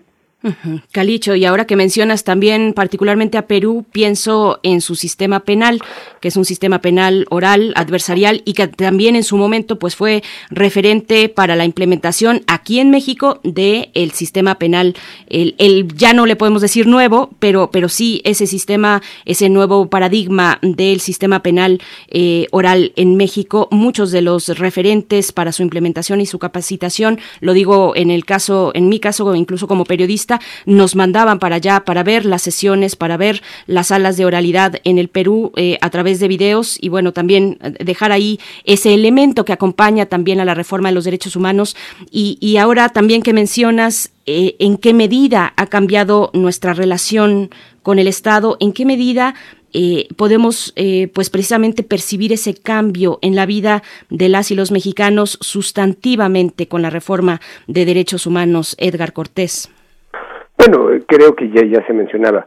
Creo que ciertamente habría que señalar que estamos ahora eh, hablando de la reforma en materia de derechos humanos, pero prácticamente en el mismo periodo sucedió la reforma a la ley de amparo para tratar de mejorar este recurso para reclamar y exigir derechos humanos y como tú ya mencionabas, Berenice, en 2008 pues tuvimos la reforma en, para transitar al sistema penal acusatorio. Entonces hubo una serie de reformas que eh, eh, además en ese momento pues parecían que podrían generar sin duda un círculo yo diría virtuoso no en términos de mejora del acceso a la justicia de la garantía de los derechos de las ciudadanas y los ciudadanos y creo que en ese sentido yo diría, pues, ¿dónde creo que están algunos de los aspectos importantes? Bueno, sí creo que incorporar el concepto de derechos humanos, eh, el tema de la mejora del amparo, pues ha permitido que se vaya, sobre todo creo que en el Poder Judicial Federal, pues sí permeando eh, todo el tema de los derechos humanos, eh, los tratados internacionales, que vayan siendo parte de los criterios, de los elementos que los jueces van incorporando en sus decisiones y tomando, yo creo que decisiones en favor de los derechos humanos de las personas. Pero por otro lado, digamos, pues también hay aspectos que se van contraponiendo. Digamos, uno, pues eh, no se pudo eh, en, ese proceso de reformas, por ejemplo, eh, totalmente quitar la prisión preventiva obligatoria para una serie de delitos, quedó en el 2008 un catálogo, una cierta lista de delitos en donde la prisión preventiva es obligatoria, que es un asunto contrario a derechos humanos, porque se establece que hay presunción de inocencia y solo de manera justificada y en ciertas circunstancias tendría que haber prisión preventiva.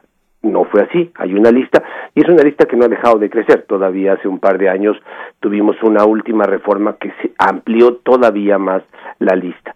Otro elemento, por ejemplo, en la reforma constitucional se modificó el artículo 11 que tiene que ver con el refugio en el país, digamos, ha habido una mejora en la ley, pero las instituciones, particularmente la Comisión Mexicana de Ayuda a Refugiados, pues no ha desarrollado la capacidad para atender. El año pasado tuvimos cerca de 50 mil solicitudes de, de, de refugio en nuestro país y no hay capacidad y tampoco hemos logrado que este solicitudes que hacen eh, personas que salen de su país por cuestiones en muchos casos de inseguridad y de violencia puedan seguir su procedimiento en libertad, sino que tienen que hacerlo eh, privadas de su libertad. Entonces, creo que yo diría que es como una mezcla de aspectos positivos, avances y también eh, procesos todavía, yo diría, inconclusos o algunos, como ya decíamos, pues que van eh, en sentido contrario de lo que estaba en el texto y en la perspectiva original de la reforma. Y, más adelante les pediré precisamente también su análisis sobre cómo se ha expresado actualmente con este nuevo gobierno eh, la reforma de derechos humanos, en qué ha cambiado. Se han anunciado eh, procesos como el de la amnistía, pero también, como mencionas Edgar Cortés, pues tenemos medidas punitivas que, que van a, galope, eh, muchos contrastes para, para este gobierno.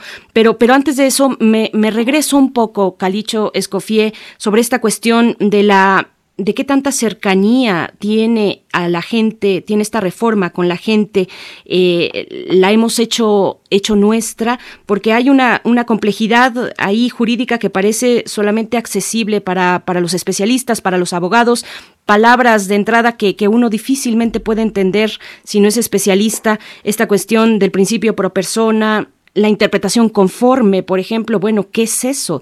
¿De qué estamos hablando? Ha, habido un, eh, momento para, eh, o una campaña para traducir, para acercar, que no tendría tanto que haber traducción, porque el texto constitucional nos pertenece a todos y a todas, pero, pero se ha dado este esfuerzo por parte de las autoridades que han implementado la reforma de derechos humanos para tener esa cercanía, para tener vitalidad en el texto constitucional y que sea parte de nuestra vida, de todos y de todas y de todes, Calicho. Efectivamente es uno de los grandes retos. Realmente actualmente son bastante los retos que tenemos con la reforma. Creo que a 11 años ya se celebró bastante, ya eh, se señaló bastante cuáles fueron los cambios importantes que, que nos trajo, que yo creo que son indudables y que no hay que vale la pena recordarlos en esto, en este digamos aniversario de los 10 años. Pero por supuesto que hay que también hacer esa reflexión crítica de qué nos ha faltado en 10 años. Eh, recordemos que a diferencia de otros países como de Europa o Estados Unidos, digamos los países del norte global, los países de América Latina eh, tendemos a tener constituciones aspiracionistas, es decir, mientras en la tradición constitucional europea estas constituciones eran para ponerle candado a lo ya ganado, a lo que ya estaba sentado y en casa, en América Latina eran realmente constituciones para aspirar, como un, digamos, una especie de, de diseño de construcción de, de, Estado. Y en ese sentido creo que la, reforma del 2011 hay que verla eh, también como un diseño para construir, como un em, estos planos azules de la arquitectura, no porque creamos que a punta de reformas vamos a cambiar la realidad, sino porque eso puede ser el norte para la transformación de la realidad. ¿Y por qué digo esto? Porque sí creo que nos ha faltado hacer una cultura de la constitución como tal. Es difícil que una constitución tenga prevalencia cuando no responde a las narrativas, idearios y prioridades en una sociedad. Por ejemplo, cuando vemos por un lado que eh, continúa la prisión preventiva oficiosa en la Constitución, a pesar de la reforma del 2011 y a, pesar de que han sido múltiples los llamados de instancias internacionales señalando que no es compatible la prisión oficiosa, eh, preventiva oficiosa en México con eh, tratados de derechos humanos, y que además persiste eh, frente a una Suprema Corte que avaló que a pesar de esta idea de que los tratados internacionales forman parte de la Constitución, que en este tipo de casos prevalece lo que dice la Constitución, podemos decir, bueno, por qué si hay esta reforma nuestras instituciones siguen avalando y respaldando la prisión preventiva oficiosa. Eh, y esto se puede explicar muy bien eh, si vemos que en la sociedad realmente hay una idea arraigada de que esto funciona, aunque los datos nos digan que no, la narrativa social sigue siendo que sí, y ese es un problema que hay que atender. Por ejemplo, hace un par de años hubo un, justamente de la UNAM hubo una eh, una encuesta que señalaba que más de la mitad o cerca de la mitad de la población mexicana creía que la tortura era justificada para alcanzar la justicia, un método para alcanzar la justicia. Es decir, persiste esta idea de que a través de la tortura vamos a encontrar la verdad y quién fue el, digamos, la persona responsable de haber cometido un delito. Y esto tenemos que entender que son ideas, narrativas y discursos que heredamos de la guerra sucia de los años 70, 80 e incluso 90 y que no supimos transformar en el año 2000. Entonces yo creo que también esta reforma del 2011 nos recuerda que más allá de cambios legislativos tenemos que también retomar esa transición que se quedó en el año 2000. Eh, y es muy importante hacerla, como tú bien decías, eh, de realmente una reforma y una constitución popular, en el sentido que la gente se identifique con ella. El derecho no está, históricamente no ha sido construido para ser popular, para que se esté al alcance de las personas, pero no quiere decir que no sea posible. Y pongo un ejemplo, aunque la ley de amparo diga lo contrario, hoy día, si tú quieres presentar un amparo, que es este juicio para defender tus derechos humanos en la Constitución, necesitas la asesoría de un abogado o un abogado. ¿Por qué? Porque los requisitos son muy técnicos. Tienes que poner qué artículos de la Constitución se están violando. Tienes que explicar jurídicamente por qué te está afectando en tu esfera jurídica. Es decir, es muy técnico. Pero si vemos experiencias como en Colombia o en Costa Rica, vemos que allá el amparo, a pesar de que lo adoptaron de México, lo han hecho más democrático. Cualquier persona puede presentar un amparo en Costa Rica o en Colombia. ¿Por qué? Porque basta con que la persona escriba en qué le afectó, qué hizo la autoridad y en qué le afectó y el juez o la jueza de oficio tiene que determinar qué artículos se violan, cómo y toda la parte jurídica, ¿no? Entonces, como una suplencia, digamos, de la falta de conocimiento jurídico y que la realiza el juez para ayudar a la población. Entonces, ese tipo de experiencia nos deben hacer ver que sí es posible acercar más a la ciudadanía, a la sociedad en general, eh, esta reforma como una verdadera opción de vida democrática y estatal a nivel federal.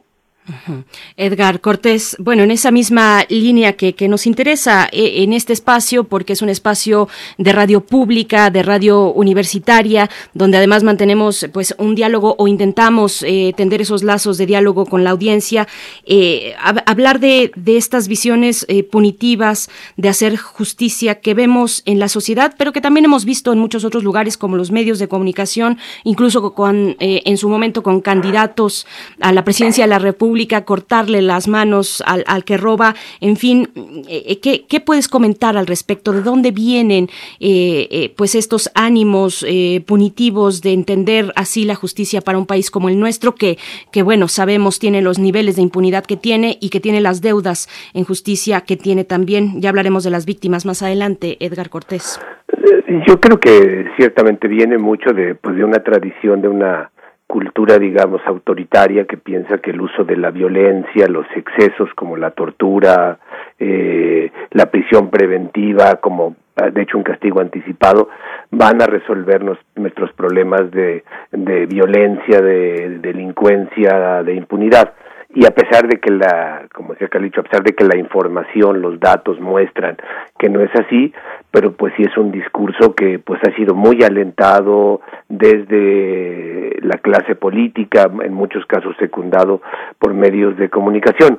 Y creo que ahí ha faltado, bueno, pues digamos como mayor, digamos, pedagogía para que se pueda ir entendiendo socialmente que en realidad lo que necesitamos y que era un poco lo que aspiraba también la reforma de 2008 del sistema penal, pues era un acceso a la justicia mucho más democrático, mucho más sencillo, que aquello fuera transparente y público, de manera que se pudiera pues oír el, lo que el Ministerio Público plantea como acusación, los elementos de defensa, la claridad de la decisión en un momento dado del juez, o sea, como eh, eh, el, el, el, acceso y, y, la mirada y la revisión del sistema penal, pues como un proceso que también fuera de alguna manera permitiendo tener conocimiento de lo que iba pasando y de cómo se estaban resolviendo los problemas de, de violencia en nuestro país. Desafortunadamente, igual, la, reforma, la implementación de la reforma penal tampoco ha sido la más afortunada, ha tenido muchas dificultades y creo que está en ese en ese tono. Y yo añadiría que, eh, secundando mucho a lo que ya se decía, creo que eh, a esta reforma pues le ha faltado un fuerte impulso en términos de generar una cultura de derechos humanos, es decir, no solo de tener los términos, las palabras, sino de eso, de, de ir eh, apropiándose de esos procesos. Creo que eso también pasa en alguna medida eh, en donde hay procesos organizativos. Ya tú aludías a las víctimas. Si uno mira hoy eh, o conoce o escucha lo que dice, por ejemplo, el movimiento de familiares de personas detenidas, pues a partir de su necesidad, de su exigencia continua ante autoridades, pues se han ido creando, yo diría, de una cultura jurídica, de aprender a manejar conceptos jurídicos, leyes, y eso traducirlo en exigencias concretas, fundamentadas frente a la autoridad, ¿no? Y creo que en esa medida pues eh, ellas son parte de esta expresión social pues que va haciendo de los derechos humanos una herramienta de exigencia, de reclamo, de búsqueda de soluciones a sus necesidades concretas. Y creo que pues ahí vamos, falta muchísimo eh, en ese sentido, pero creo que no, eh, ojalá que este aniversario que se están cumpliendo 10 años, pues lo que renueve es el ánimo y la disposición de trabajar tanto de las instituciones eh, públicas como de las organizaciones de derechos humanos eh, para seguir difundiendo, comunicando, compartiendo y haciendo accesible el concepto y las herramientas para la exigencia de los derechos humanos.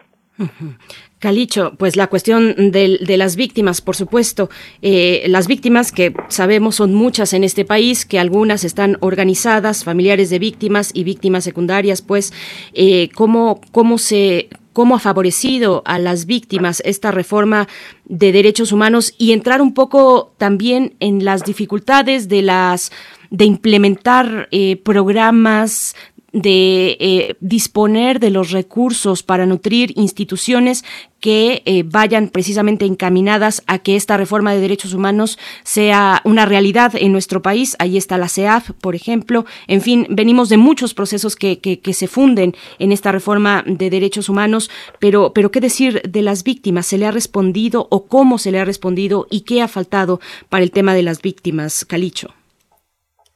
Bueno, allá hay que hacer un reconocimiento que es muy duro, que es eh, todos estos debates de los 10 años de la reforma, yo creo que no sientan para nada bien a las víctimas, no porque no debamos hacerlos, sino porque hay que reconocer que hay unas exigencias que más allá de los análisis eh, constitucionales, jurídicos, políticos, datos duros que tenemos que hacer, hay víctimas que en 10 años no han visto un cambio en su pues en, la atención a sus casos y a su proceso de reparación.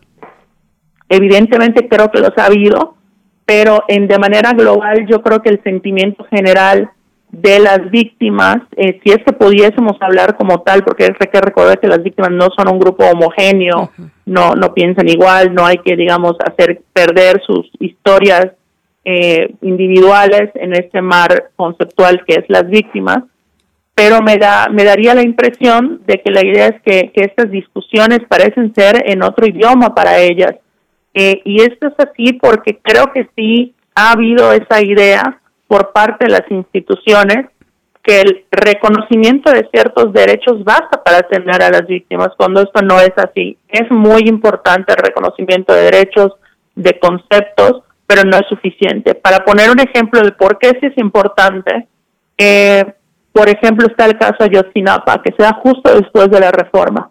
No hay forma de saber, eh, digamos, es un contrafáctico, es una hipótesis, no hay forma de saberlo al 100%, pero yo tengo eh, la teoría de que si el caso Ayotzinapa hubiese ocurrido sin la reforma del 2011, muy probablemente institucionalmente se hubiese querido manejar como un secuestro pero la reforma del 2011 permitió que el concepto, tanto por la, la modificación constitucional como de la ley de amparo, permitió que el concepto de desaparición forzada quede ya como un concepto reconocido por el Estado y que por lo tanto le exige ciertas respuestas y ciertas actuaciones. Entonces, por supuesto que después de tanto tiempo del caso Yotzinapa, de unos ya nueve años de, eh, o, no miento, pero unos siete, ocho años de, del caso Ayotzinapa, eh, los resultados no son para nada los ideales, apenas se ha podido avanzar últimamente en los últimos años en la identificación de dos de los normalistas eh, de ese grupo de 43 que se encontraron sus restos mortales.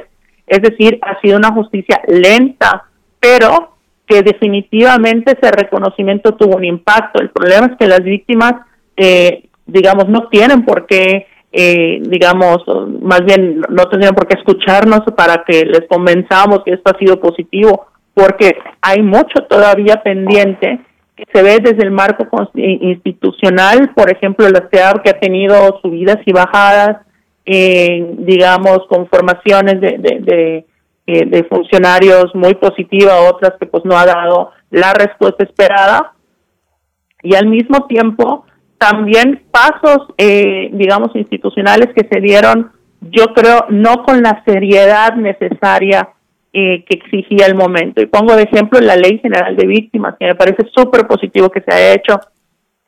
También creo que hizo una transformación en la forma en que las víctimas se aproximaban al Estado, pero no hay que olvidar que la Ley General de Víctimas fue casi hecha, eh, digamos, como un copy-paste o tomando y sacando de contexto cosas de legislaciones similares de España, Perú y Colombia, que habían sido diseñadas para contextos específicos, ¿no? Para la dictadura española, el conflicto armado en Perú a partir de, de, la, de la guerra contra el terrorismo y el conflicto armado colombiano contra las guerrillas. Entonces, vemos que estas leyes que se construyeron para un contexto, eh, digamos, específico y atender a las víctimas de manera integral, en México lo hicimos de manera general las víctimas como si fuese algo homogéneo y además pues víctimas de cualquier delito, de cualquier violación a derechos humanos. Y creo que eso también inhibió que esta ley pueda tener el alcance que tenía, es decir, para hacer una ley de víctimas eh, tenemos que reconocer víctimas de quién y víctimas de qué contexto, o sea, porque en teoría la atención a víctimas no requiere una ley especial, la atención a víctimas se da a través del proceso penal, a través de la reparación que debiera tener el nuevo, el ya ni tan nuevo proceso penal, eh, a través incluso de mecanismos de justicia civil, eh, digamos por daño moral, etcétera. Entonces, este tipo de leyes tendría que ser extraordinarias. Entonces, la situación extraordinaria de violencia que vive en México desde hace unos años se pasó, digamos, a institucionalizar o a tratar como si fuera algo de nuestra normalidad, es decir, ley general de víctimas y que entren todas y todos los que, los que puedan. Insisto, si ha generado beneficios, no estoy tirando la basura esta ley que tanto le costó a la sociedad civil, pero me parece que en el poder legislativo no estuvieron a la altura de identificar eh, este tipo de leyes necesitaba también un reconocimiento del, del contexto de las víctimas. Las víctimas no se dan por generación espontánea y menos en un país con violencia estructural como el nuestro. Edgar Cortés. Y bueno, decir también a la audiencia que la reforma de derechos humanos toca muchas dimensiones de la vida pública, no solamente la justicia, pero es la justicia un eh, elemento, una de esas dimensiones que, sabemos, pues eh, es casi obvio decirlo, pero que hace que, ha sido una gran falta, una gran ausencia eh, pues a lo largo de, pues de décadas en, el país y ahora después también con, con esta con este momento, con este proceso de entrecomillado guerra contra el narcotráfico y por eso también nos referimos eh, y, llevamos la, discusión y, el diálogo hacia la justicia, hacia el tema de la justicia. Edgar Cortés, eh, ahora que Calicho mm, menciona a Yotzinapa, eh, recordar que el actual gobierno pues abre su administración, abre públicamente su administración con este decreto para instaurar una comisión de atención para el caso Ayotzinapa, eso para ilustrar y, y para darte pie a que nos comentes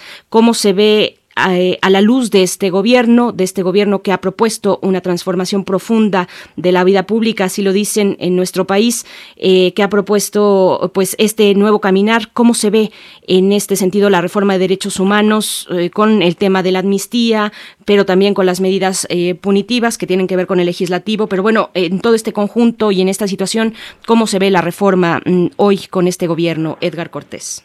Pues, pues mira, es un, yo diría, un gobierno que en el discurso ha dicho que las víctimas son centrales, son una prioridad, ha dicho que no habrá límite de recursos para atender las necesidades de las víctimas, pero la realidad es que eso no se está traduciendo en acciones concretas, ¿no? Ya decíamos, aunque sean del legislativo, pero son fueron impulsadas por integrantes del mismo partido del presidente de Morena esta ampliación de de la de la lista de de delitos con prisión preventiva oficiosa. Eh, hemos visto, bueno, que hubo a finales de la administración del gobierno anterior esta reforma para generar una fiscalía eh, general de la República eh, autónoma, llegó con este gobierno, sucedió ese proceso, se nombró al actual fiscal que es autónomo, pero pues creo que su actuación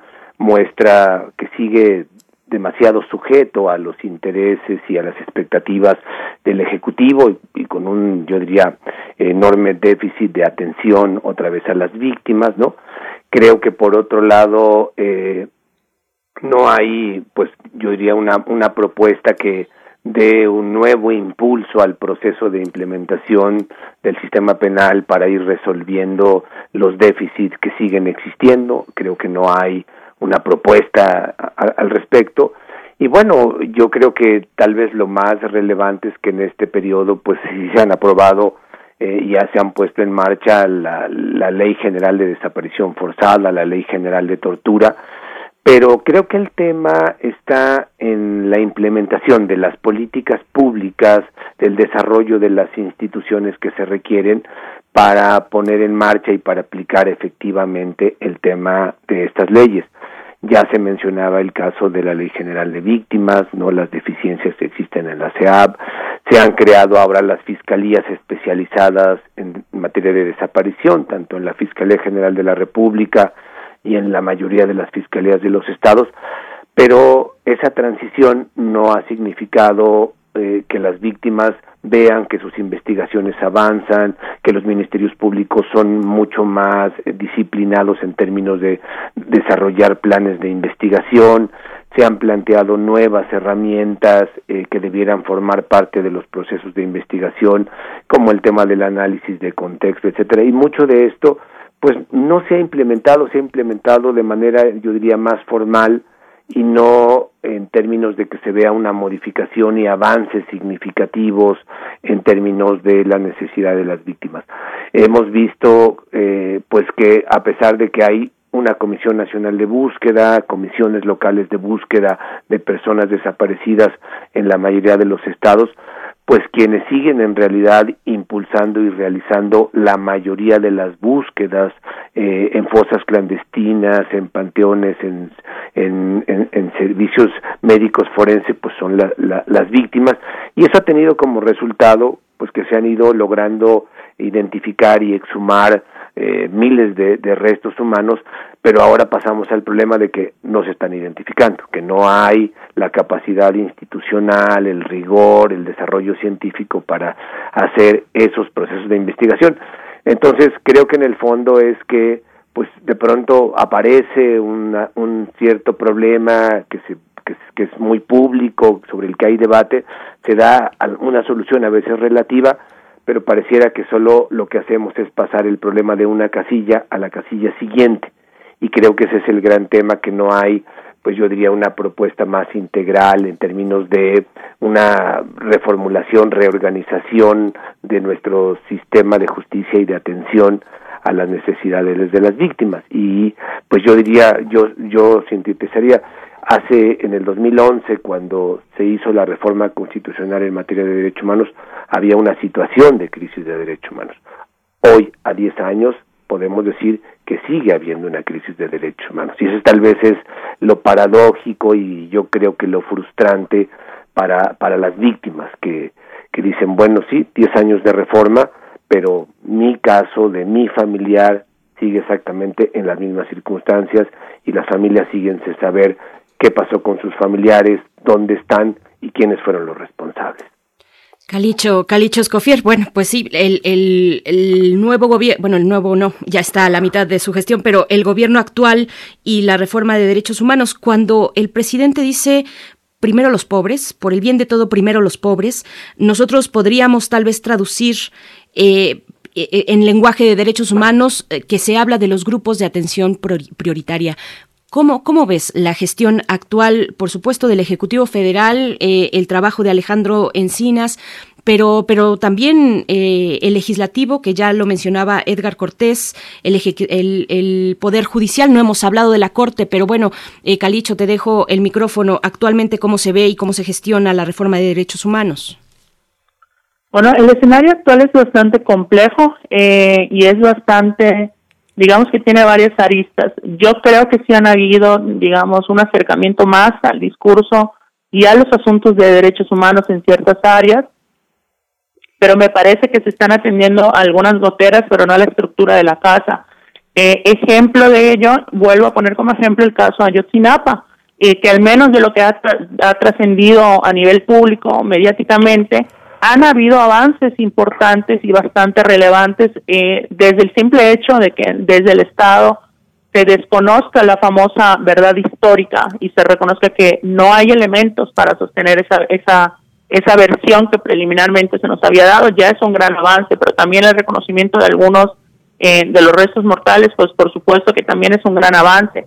Pero el problema no era solo atender a Ayotzinapa, o sea, Ayotzinapa por supuesto que es un caso que nos marcó con mucho dolor, con mucha indignación a nivel nacional, eh, pero no son los únicos casos de desaparición. Entonces, lo que hay que atender no es caso por caso, es decir, ¿qué pasa con todos aquellos casos similares a Ayotzinapa que no lograron trascender eh, mediáticamente por diversas coyunturas, pero que son tan graves como Ayotzinapa.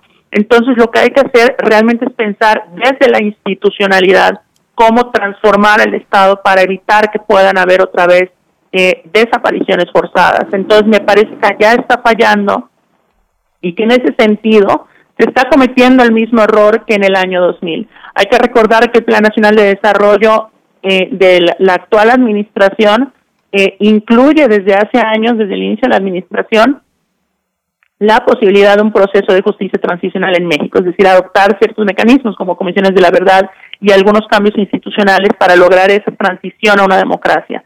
Este reconocimiento y esta, esta digamos, objetivo del Plan Nacional de Desarrollo me parece que es eh, sumamente histórico y fundamental para el México de hoy día, pero que no se ha traducido realmente en la dirección que ha adoptado eh, la actual administración. Eh, como mencionaba Edgar, pues lo que hemos visto es una ampliación a ese catálogo constitucional de prisión preventiva oficiosa, es decir, delitos por los cuales se te detiene y se te deja eh, privada, privado de libertad en lo que se lleva el proceso sí o sí, aunque el juez esté viendo que no hay necesidad de, de esta prisión preventiva, ¿no? Eh, es decir, la prisión preventiva, por supuesto que es necesaria en algunos casos y se tiene que aplicar, pero no de manera oficiosa, es decir, únicamente en aquellos casos que lo merite. Entonces, acá lo que está ocurriendo es que incluso en casos en los que el juez o la jueza está viendo que no hay necesidad de hacer una prisión preventiva porque no hay riesgo de que la persona sea un peligro para las otras eh, personas o no hay riesgo de que, de que pueda escapar del país, pues no puede no aplicarla porque está en la Constitución. Entonces, esta ampliación del catálogo lo que vemos es eh, digamos, acciones que van en dirección contraria a estos objetivos del Plan Nacional de Desarrollo, pero que también contra el discurso que se había manejado. Eh, también creo que es muy importante este tema de, de, de, la atención a grupos en situación histórica de exclusión y en situación de precariedad, eh, porque me parece que también allá se ha perdido la posibilidad de apostarle a un Estado que realmente crea en las políticas públicas. Eh, de, por sí en México creo que tenemos una deuda histórica con hablar de políticas públicas, seguimos hablando de apoyos, programas y todos estos sinónimos, bueno, que no son sinónimos, pero estas formas, estos motes que les ponemos en el día a día, que hacen ver que este tipo de acciones son como la parte caritativa y de obras buenas eh, del Estado, como así como las empresas tienen esto de departamentos de responsabilidad social, como si eso fuese, pero del Estado cuando realmente son políticas públicas o debieran ser políticas públicas por medio de las cuales se garantiza no a beneficiarios, sino a personas titulares de derechos el acceso a determinados procesos para ejercer sus derechos, sobre todo los derechos sociales, económicos, sociales, culturales. Y esto lo vemos, por ejemplo, en la Política Nacional de Vivienda. Eh, a mí me queda claro, y allá pongo otro ejemplo de, los, de, las luces y sombras que hemos visto eh, en materia de derechos humanos en los últimos años, me parece que la SEDATO actual es la mejor SEDATO que hemos tenido, es decir, realmente es una, una SEDATO que se está comportando como un ministerio de urbanismo y vivienda, pero al mismo tiempo vemos que el discurso que se adopta de, derecho a la vivienda no necesariamente se está traduciendo en la política de vivienda a nivel nacional. Se sigue apostando principalmente a la, a la, al otorgamiento de créditos, al mejoramiento urbano, pero es un mejoramiento urbano que no necesariamente está atendiendo en todas las áreas el sector de acceso a servicios, luz, agua, etcétera, o transporte público, que ellos sabían que no necesariamente son funciones que le corresponden a la ciudad, pero que pudiese incidir para que verdaderamente sea una política integral. Y por otra parte, también estamos viendo eh, que se sigue, pues eso, que hablando desde una lógica eh, de derechos humanos, pero que no permea en, en, en, en, una cultura institucional de políticas públicas para decir, bueno, hay que medir el alcance de nuestras políticas públicas, cómo medimos los resultados. Y vemos además que también hay este cuestionamiento a la existencia de Coneval, que ha sido una institución fundamental para las políticas públicas en México, para darle seguimiento, para que veamos qué funciona y qué no funciona, ya sea para que el Estado corrija o si no corrige el Estado para que la sociedad civil le señale dónde tiene que corregir.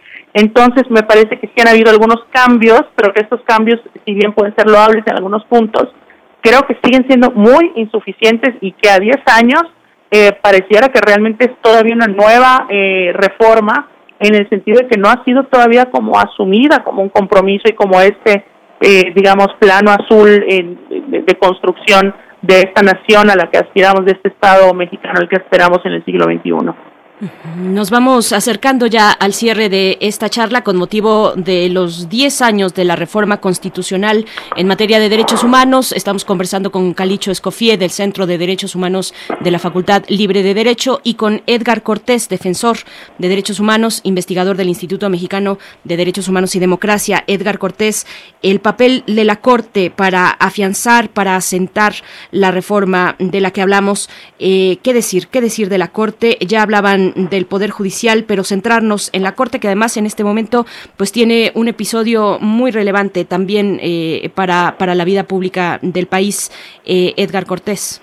Pues, bueno, yo creo que, digamos, eh, la Corte creo que ha tenido un papel relevante en términos de ir, pues eso, aplicando y dándole mayor contenido a la reforma constitucional en materia de derechos humanos. Ha tenido distintas resoluciones, digamos, en términos de libertad de expresión, etcétera, que han sido positivas. Pero como tú dices, bueno, está esa decisión que está muy eh, eh, en el origen de la reforma que ya mencionó Calicho en términos de que cuando hay contradicciones en el contenido de la reforma, en donde haya una decisión que sea restrictiva de derechos humanos respecto de otra eh, mucho más protectora, pues prevalece lo que está en la Constitución y ha sido el caso del arraigo, el caso de la prisión eh, preventiva, etcétera, y creo que allí pues la Suprema Corte eh, en su momento tuvo una decisión el darle prevalencia a este criterio pues que ha tenido y tiene un efecto digamos negativo en términos del alcance de la reforma.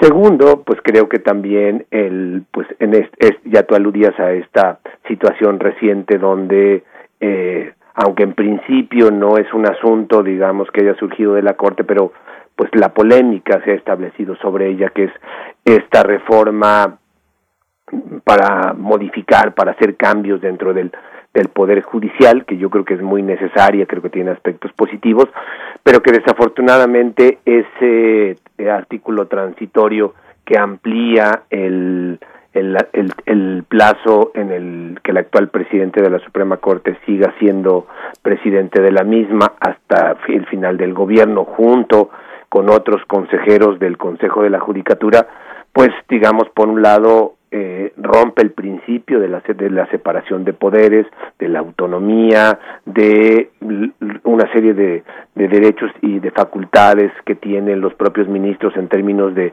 elegir a su propio presidente, la temporalidad del mismo, y creo que esto, pues digamos, menoscaba también eh, esta, pues principio de, de una eh, de un sistema constitucional que tendría que ser la separación de poderes y donde el poder judicial, particularmente la Corte, pues tiene que tener una clara autonomía porque es la última instancia eh, en donde los ciudadanos pueden reclamar el reconocimiento de derechos. Y hay en, en su misma cancha pues temas que esperamos que en algún momento se resuelvan, pues está todo el tema de las controversias que se le han planteado sobre el decreto que el presidente hizo para darle facultad a las Fuerzas Armadas en labores de seguridad pública hasta el 2024, ¿no? Cuando tenía que ser un asunto justificado, excepcional y simplemente pues con un decreto lo extendió pues hasta casi al final de su gobierno. Además ahora ya anunció que va a presentar una reforma constitucional para que la Guardia Nacional pase a la Serena, ¿no?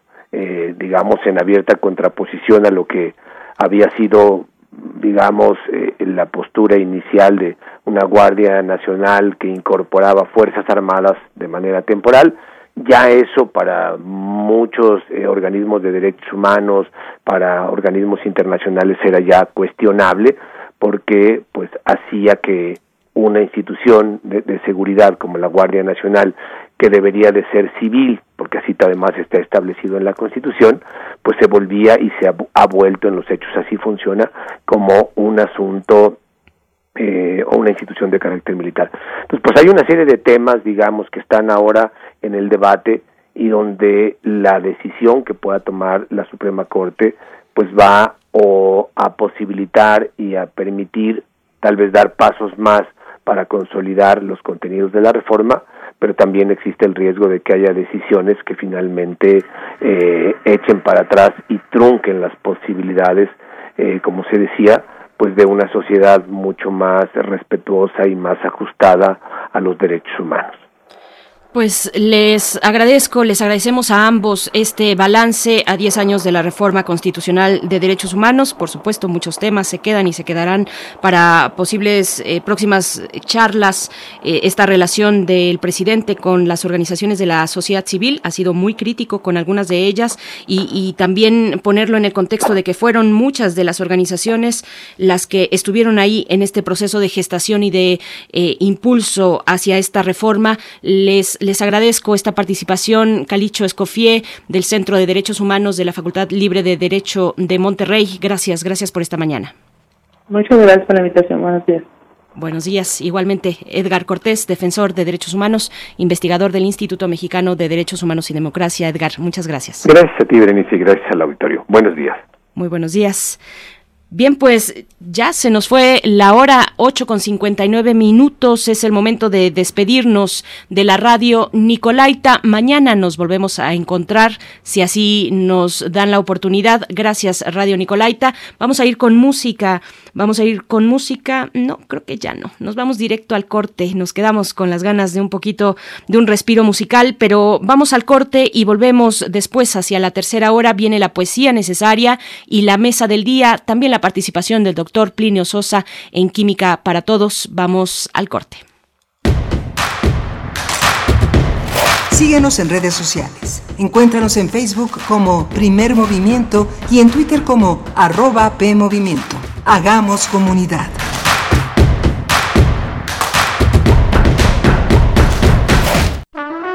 Aire recibes, metal vibrante, brisa que orienta a los extraviados y estremece a los amorosos.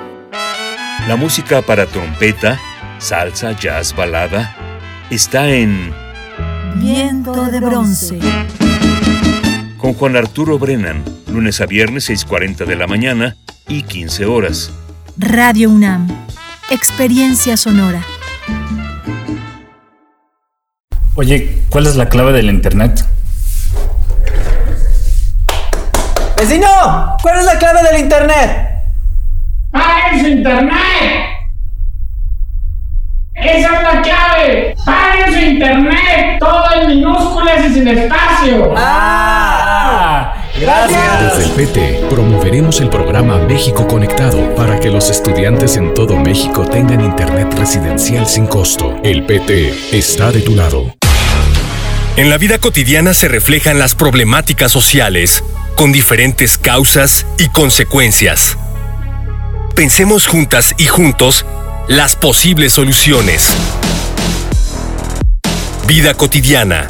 Análisis de nuestro día a día. Viernes a las 16 horas, después del corte informativo. Si sucede a nuestro alrededor, es importante. Radio UNAM, Experiencia Sonora.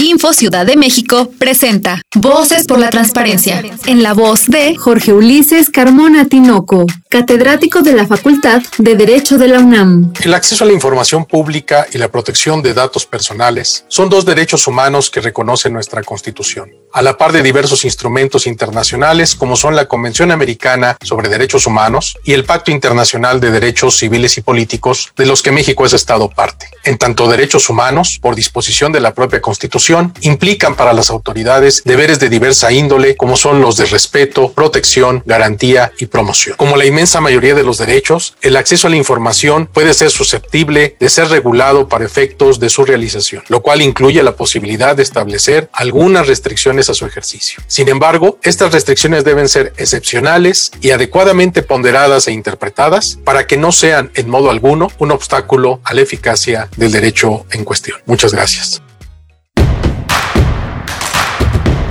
Encuentra la música de primer movimiento día a día en el Spotify de Radio UNAM y agréganos a tus favoritos.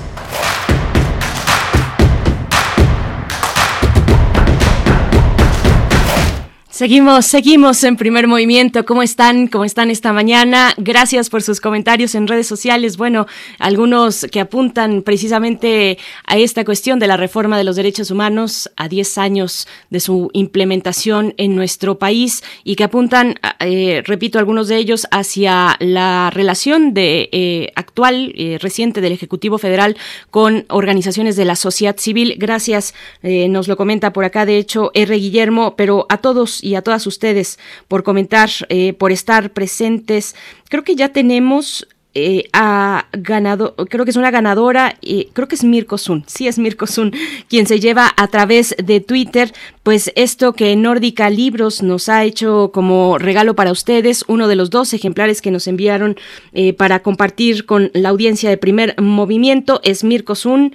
Mirko Sun quien se lleva en la red social de Facebook uno de estos ejemplares, pero sigue, sigue todavía disponible para el caso de Twitter, que alguien se anime a enviarnos estos datos, estas preguntas muy sencillas. Si ustedes estuvieron escuchando desde temprano, y, bueno, no hace falta tener esa referencia inmediata porque hablar de John Reed es hablar de nuestra propia historia, de la narrativa, de la crónica de nuestra historia revolucionaria. Así es que bueno, acérquense a Twitter vayan y busquen la, eh, la publicación que hicimos en Twitter sobre este, eh, pues esta, este, este libro México Insurgente, que ahora es publicado por Nórdica Libros e ilustrado por Alberto, Alberto Gamón, español. Pues bueno, ¿quién fue John Reed? ¿Quién es el traductor y el ilustrador de la versión de México Insurgente de la que hablamos muy temprano? Y también mencionar otro trabajo de ambos de estos colaboradores, tanto Alberto Gamón como Íñigo Em, ah, se me acaba de ir ahorita el nombre. Eh, Jauregui, perdón, Íñigo Jauregui, pues bueno, díganos algunos de sus trabajos también y con eso se llevan un ejemplar que nos ha compartido Nórdica Libros. Esto está todavía disponible para Twitter, así es que mucha suerte a quienes se acerquen por ahí. Ya dábamos alguna pista del trabajo de Íñigo Jauregui, mm, precisamente con otro, es una pista, otro de los libros del gran John Reed, que narra uno de los procesos revolucionarios de principios del siglo pasado, uno de los grandes procesos revolucionarios de impacto y de profundidad eh, planetaria, pues, pues bueno, ahí está una pista para que se animen y se lleven su eh, libro de Nórdica Libros. Y pues bueno, vamos en esta, en esta tercera hora de primer movimiento. Les recordamos que, bueno, Miguel Ángel Quemain está atendiendo asuntos personales. Le mandamos un abrazo, le mandamos saludos. Si ustedes quieren escribirle en redes sociales y decirle cuánto lo extrañamos, pues ahí están también las redes sociales de eh, Miguel Ángel Quemain. Vamos a tener en esta hora la poesía necesaria la poesía necesaria es una poesía especial que hemos de presentar a continuación y que estará acompañada de música del italiano del compositor italiano del siglo XVI, sobre todo XVIII, Giuseppe Tartini, El Trino del Diablo es la canción que, sonará, pero, pero antes de eso, antes de irnos con la poesía, en la mesa del día estaremos conversando sobre el legado y el trabajo del escritor y también gestor cultural Mauricio Molina La semana pasada, pues dábamos esta lamentable noticia de su fallecimiento, eh, Mauricio Molina, que, bueno, estaremos recordando su legado, la importancia de su legado literario con Cristina Rascón, escritora mexicana, traductora de poesía japonesa, cofundadora junto con Mauricio Molina de Escribalia, Escuela Global de Escritores en Línea, también pareja sentimental del maestro Molina, y nos acompañará en la misma charla Alberto Chimal, lo conocen perfectamente y si no les comento, es escritor. Estuvimos conversando sobre su libro más reciente, La saga del viajero del tiempo, publicado por la UNAM hace unas tres semanas, un mes tal vez, con Alberto Chimal. Pero bueno, hoy hablamos de Mauricio Molina, luego de su, de la noticia de su fallecimiento, pues bueno, su legado, su legado en las letras y también como impulsor de otros escritores en México. Y también vamos a, cerrar esta mañana, como cada miércoles, con el doctor Plinio Sosa, académico de la Facultad de Química, en la sección Química para todos. Un carácter explosivo es el título que nos compartirá el doctor Plinio Sosa con su particular estilo eh, de que mezcla mm, no solamente elementos sino también muchos otros referentes culturales y que tienen un valor de verdad eh, cada vez que que nos hace el favor de acompañarnos el doctor Plinio Sosa. Así es que bueno, esto para la hora que todavía tenemos por delante aquí en primer movimiento, vamos, vamos entonces con la poesía. Primer movimiento. Hacemos comunidad. Es hora de Poesía Necesaria. Bien, pues la poesía de hoy es en realidad una propuesta de la producción, de la producción de primer movimiento y está a cargo de Sara Ibáñez. Se desprende, eh, es la poeta Sara Ibáñez y se desprende de la colección editada por la UNAM, Voces que dejan huella, que eh, bueno, son, es una colección en viva voz de eh, los y las autoras de que se trate, en este caso de la poesía, de nuevo eh, también en la colección Voz Viva de América Latina. Y bueno, esto estará acompañado, esta selección poética para la mañana del día de hoy, estará acompañada del compositor, música del compositor italiano Giuseppe Tartini, un compositor del siglo XVIII, 18 nacen en el siglo XVII, eh, pero a finales, en los últimos años del siglo XVII y su vida y su obra la desarrolla en el siglo XVIII. El Trino del Diablo es la canción que acompaña a la poesía de esta mañana de Sara Ibáñez, así es que vamos a escuchar. La página vacía, Amalarmé. ¿Cómo atrever esta impura cerrazón de sangre y fuego, esta urgencia de astro ciego contra tu feroz blancura, ausencia de la criatura que su nacimiento espera, de tu nieve prisionera y de mis venas deudora, en el revés de la aurora y el no de la primavera.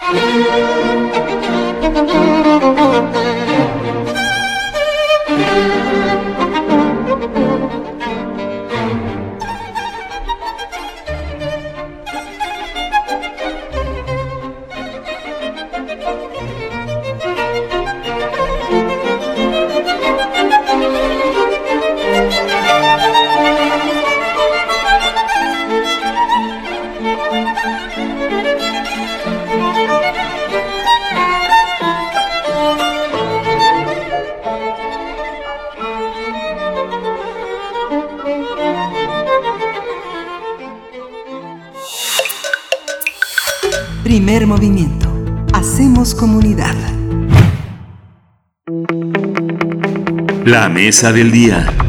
El escritor y gestor cultural Mauricio Molina murió el pasado domingo 13 de junio en la Ciudad de México. El también narrador y ensayista nació un 11 de abril de 1959.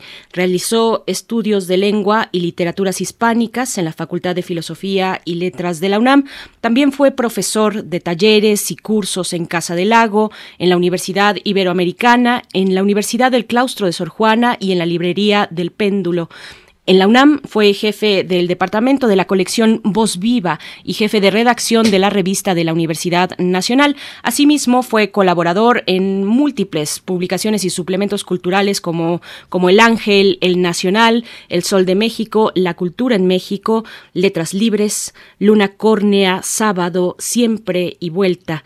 Entre los galardones con los que fue distinguido se encuentran el Premio Punto de Partida de Poesía 1982, el Premio Nacional de Novela José Rubén Romero en 1991 por Zona Vedada, Premio Nacional de Cuentos San Luis Potosí del año 2000 por Fábula Raza el Premio Nacional de Ensayo Abigail Bojorques en 2003 por Último Siglo, Pasajeros de la Literatura del siglo XX.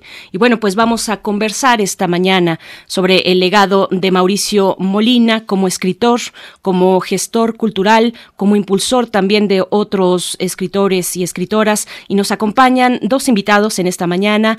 Inicio presentando a Cristina Rascón. Ella es escritora mexicana, traductora de poesía japonesa, cofundadora, junto con el maestro Molina, de Escribalia, Escuela Global de Escritores en Línea, pareja sentimental del maestro Molina. Cristina Rascón, gracias, gracias por estar esta mañana con nosotros. Eh, bueno, ante esta eh, lamentable noticia, eh, rescatar en lo rescatable, digamos, que, se tiene que volver a traer a la memoria en ese sentido de la obra del, de, de Mauricio Molina. Cristina Rascón, gracias por estar aquí.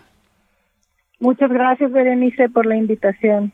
En medio de la pena, te agradezco darle este honor a Mauricio Molina. Siempre considero la UNAM su casa. Esa, esa es nuestra intención, precisamente, dar ese honor, esa memoria. Y también para hacerlo nos acompaña Alberto Chimal, ustedes lo conocen, escritor. Eh, estuvimos conversando hace muy poco, recientemente, sobre eh, su reciente publicación, La saga del viajero del tiempo, igualmente publicada por la UNAM. Alberto Chimal, bienvenido, gracias por estar aquí en esta charla que nos convoca para hablar de Mauricio Molina. ¿Cómo estás? Bien, gracias, Berenice, muchas gracias por, por invitarme a platicar acerca de la obra de, Mauricio, un escritor admirable que, merece tener eh, muchos más lectores de los que tiene ahora y, espero que podamos contribuir a eso. Por supuesto. Bueno, pues iniciamos contigo, Cristina Rascón, eh, porque creo que es pertinente precisamente contigo eh, en esta en esta compañía sentimental y también literaria de tu vida junto con la del maestro Molina hablar un poco de aquellos episodios de su vida que, impregnaron su escritura. ¿Qué, nos puedes comentar al respecto? Hacer un poco de memoria sobre, sobre la vida, sobre las etapas iniciales de la vida de Mauricio Molina. Mauricio era una persona que exploraba a través de la imaginación y la erudición los mundos que no alcanzamos a percibir la mayoría de las personas el erotismo, el doble, las paradojas oníricas, pero también, y muy al caso en este momento, los universos paralelos, el pasado y el futuro como algo maleable, incluso inexistente, los mundos de los sueños y la realidad, la muerte y la resurrección, el amor. Y creo que sus primeros cuentos nos hablan de ese de esa colindancia entre el mundo que no vemos y este. Y de sus primeros textos eh, en Mantis Religiosa podemos ver que él ya tenía esta obsesión, él, él utilizaba la palabra obsesionario, ¿no? Pero esta obsesión por el momento de la muerte, ¿qué sucede en ese momento? Un poco después, ¿quiénes se comunican desde el más allá y cómo? Y, y esa y esa fascinación por los elementos prehispánicos y lo que entonces era el futuro, estoy hablando de los ochentas, los noventas, que era el mundo digital, internetico, eh, esas comunicaciones que él planteaba con esos otros mundos, yo creo que son de las primeras eh, obsesiones que comienza a explorar y por supuesto el amor. Hay un cuento llamado Primer Amor en su primer libro de cuentos Mantis Religiosa, donde el amor podía llegar a cambiar su futuro, su destino. En el primer cuento, ese primer amor se llama Soledad, en la primera publicación. Pero en 2017 volvió a publicar Primer Amor en su material de lectura para la coordinación de difusión cultural en la UNAM. Este material fue prologado por Pepe Gordon y tengo el honor de que cambió el nombre. Ahora esa mujer se llama Cristina y, y es algo que descubrí hoy preparándome para esta charla, así que es un honor, Mauricio, haber estado los últimos años contigo y poder haber cambiado un futuro que él vio en años antes, ¿no? Entonces esos eran sus juegos, mover los pasados, mover los futuros, comunicarnos desde el más allá, mensajes que poco a poco en la cotidianidad los personajes van descubriendo y ahora yo misma. Gracias, Cristina. Ahora que mencionas a, Pepe Gordon, que también, bueno, eh, hizo eh, pues una reseña importante sobre el trabajo de Mauricio Molina y hablaba Pepe Gordon de estas, este obsesionario. Dentro de este obsesionario está también la pasión por la ciencia, eh, que en su momento quiso, de hecho, estudiar ciencia, una fascinación por algunos animales, por, por, los insectos, por ejemplo, hablabas de mantis religiosa y y Pepe Gordon decía, no es que sea fantasía, mm, lo estoy parafraseando mm, seguramente con muchos errores, pero no es que sea fantasía aquello que atraía a Mauricio Molina, sino era otra cosa, era más bien lo traduce Pepe Gordon como una intimidad con la realidad, llegar a los últimos límites de la realidad donde pareciera que esa realidad se torna en, fantasía. No son las letras precisas y las palabras precisas de Pepe Gordon, pero, pero bueno, preguntar, y voy contigo, Alberto Chimal, sobre esta cuestión, fantasía o intimidad de la realidad, ¿dónde están los límites que encontramos en la obra de Mauricio Molina con ese binomio? Yo creo que algo muy interesante de la obra de Mauricio es que esos límites se encuentran en la vida misma, en, el lenguaje, en la forma en que nos comunicamos y buscamos sentido a lo que nos rodea. Constantemente están sucediendo eh, cosas inexplicables, estamos encontrando eh, fenómenos que van más allá de lo que podemos considerar lo real, pero siempre están eh, anclados o relacionados de alguna manera con sucesos de la vida cotidiana que de pronto se quiebran, se modifican, se retuercen y nos abren como una perspectiva diferente a, no solamente a, esta especie de otro mundo que para que para Mauricio me parece era muy importante porque sí le interesaba digamos todo este conocimiento esotérico hermético mítico eh, que ha que ha creado la cultura occidental. Eh, no solamente esto sino además eh, cambia la perspectiva de quiénes somos o de quiénes creemos ser en el entorno cotidiano. Es una, una mezcla muy particular. Hay eh, una buena tradición de imaginación fantástica en México, eh, afortunadamente ya se está viendo. Eh, creo, que, creo que Mauricio es uno de sus más destacados representantes porque logra esta especie de fusión entre lo que está más cerca de nuestro propio cuerpo, de nuestra propia existencia, y aquello que está eh, lejísimos pues en el cosmos en la en las profundidades pues tanto de tanto del alma como del pensamiento más abstracto. Y constantemente se están tocando estos dos extremos se están eh, jugando dando vueltas el uno alrededor del otro. Esa esa ese vértigo pues de, de de la obra de, de Mauricio es muy particular y es algo muy muy este característico que está eh, desde sus primeras publicaciones hasta las últimas Bien, pues les, les invitamos, Cristina, Alberto, audiencia, a escuchar un poco de la voz de Mauricio Molina. Este es un audio que vamos a escuchar que se, se eh, es extraído del portal Descarga Cultura de la UNAM, donde ustedes pueden encontrar, bueno, este audio de introducción a dos de los, a dos cuentos a los que le da lectura también eh, en este mismo portal Mauricio Molina. Así es que vamos, vamos con esto en voz del maestro Molina. Hola, soy Mauricio Molina. Para mí es importante, sobre todo, recalcar la importancia de la lectura que tiene para la formación de un escritor, el frecuentar a autores como Proust o como Cortázar o como Edgar Allan Poe, que fueron escritores que me marcaron en alguna época de mi vida y que me siguen marcando. Y cada libro y cada nueva lectura y cada nuevo hallazgo va enriqueciendo mi propio trabajo literario.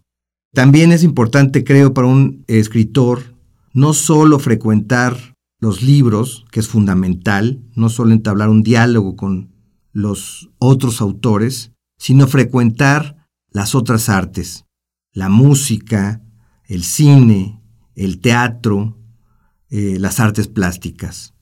Entonces yo creo que estos dos cuentos, de alguna forma, comprimen parte de mis obsesiones, que son la memoria, la pasión política y las obsesiones personales. Estamos de vuelta y esta es la presentación que en su momento hizo Mauricio Molina de dos cuentos postales del más allá y Desnudo Rojo, pero en el que aborda precisamente esos, esos temores de enfrentarse a la página en blanco. Y estamos en compañía de Cristina Rascón y Alberto Chimal para conversar de la obra, de la obra que es literaria, pero también eh, Cristina como gestor cultural, como impulsor de letras en, en este país, en esta ciudad, eh, te pediría nos dieras también esa parte de la reseña, esa parte de la vida muy importante de, Mauricio Molina como gestor cultural.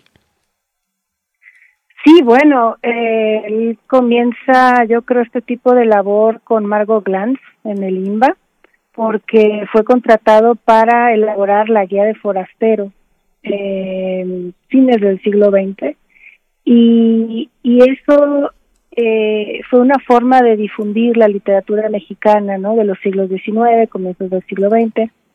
Y, y a la par, Mauricio siempre estaba apoyando a jóvenes escritores, ya sea de uno a uno, ya sea presencial o en correo, pero siempre estaba apoyando a escritores para que mejoraran su cuento, su novela, para que publicaran. Y eso tomó forma también en eh, el diploma de literatura que él eh, organizó y coordinó en la Universidad Iberoamericana, en talleres que dio en la UNAM en Casa del Lago, en el Péndulo, esta cafebrería que por muchos años albergó el taller de, de narrativa de Mauricio Molina, y en Escribal, el proyecto que, que formamos juntos, incluso él inventó el nombre, Scribalia.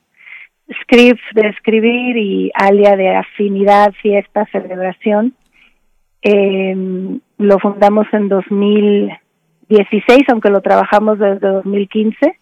Fue la primera escuela mexicana totalmente en línea, antes de saber lo que vendría con la pandemia, pero la cerramos en 2019 con muy buena respuesta. Tuvimos alumnos de varios países, escritores como el mismo Alberto Chimal, muchas gracias por acompañarnos hoy, Alberto.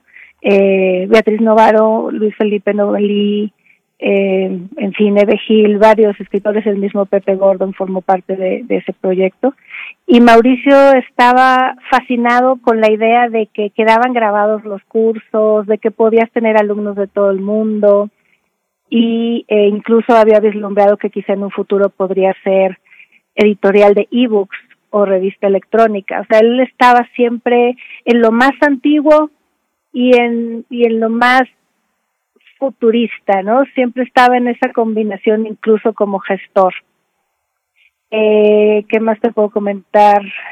Él mm, también habíamos pensado en escribir libros sobre cómo escribir cuento, cómo escribir novela, pero no llegamos a eso, que es una forma de difusión para que vivan esos consejos, esos, esos ejercicios que él recomendaba a sus alumnos. Eh, y bueno, Alberto Chimal, tú tendrías mucho que decirnos también del trabajo de escritura que se comparte a través de los espacios digitales eh, con el canal de YouTube eh, que tienes con Raquel. Saludos a Raquel. Berenice, se me pasó un detallito antes de darle la palabra. Por supuesto, un Cristina. gran detallote, ¿no? Que son los como 15 años que fue editor en jefe de la revista de la Universidad de México con Ignacio Solares. Eso también es una forma de difusión de la literatura. Y él siempre decía que cómo quisiera tener más espacio para publicar más textos, ¿no? De, de consagrados, de escritores noveles, etcétera, pero que era como los 24 horas del día, ¿no? Hay un límite. Pero esa fue también una labor de difusión y él también inició lo que ahora se llama Descarga Cultura en la UNAM, antes se llamaba En Voz Viva. Él me dijo que él también había inventado ese, ese título y, entrevistó a varios, eh, grabó a varios escritores eh, consagrados ya en las letras hispanas para, para ese programa en Voz Viva, que es una colección muy entrañable porque nos deja precisamente escuchar a partir eh, o, darle su espacio al sonido, a la sonoridad de la voz de las y los autores que aparecen en esta colección. Eh, por supuesto, las participaciones en Canal 22 eh, de Mauricio Molina, en fin, y en muchos suplementos culturales. Y hablábamos, hablábamos, Alberto Chimal, pues de esta experiencia de traducir de, difundir y de animar a los escritores, las escritoras jóvenes o no, a través de las redes digitales y, de comentábamos, es un trabajo que, tú sabes perfectamente bien y que has llevado con mucho éxito de la mano de Raquel Castro. Pero bueno, además de lo que nos puedas comentar en ese sentido, Alberto Chimal, preguntarte, eh, porque muy al, muy al principio de la charla decías, eh, no está necesariamente Mauricio Molina en el lugar que le corresponde. ¿Por qué? ¿Por qué, por qué afirmas esto? ¿Cuál es, ¿Cuál es el peso de eh, Mauricio Molina, de su literatura entre las letras mexicanas? ¿Cuál debería tener? ¿Dónde está? Eh, ¿En dónde no se le ha hecho justicia? Pienso tal vez, eh, pero ustedes digan, en los trabajos de edición, que tal vez no le hicieron tanta justicia a sus letras. En fin, ¿qué decir de esta cuestión, Alberto Chimal? A mí me parece muy interesante que Mauricio Molina es de hecho uno de los iniciadores en los años 90 de esta especie de nueva ola o movimiento de la literatura mexicana para abrirse en cuanto a temas, en cuanto a, a técnicas, a mirada del mundo, eh, más allá, digamos, de esta, de esta especie de realismo más cerrado, más, más eh, concentrado en, en, lo estrictamente nacional que había dominado la literatura mexicana hasta entonces, sobre todo la narrativa.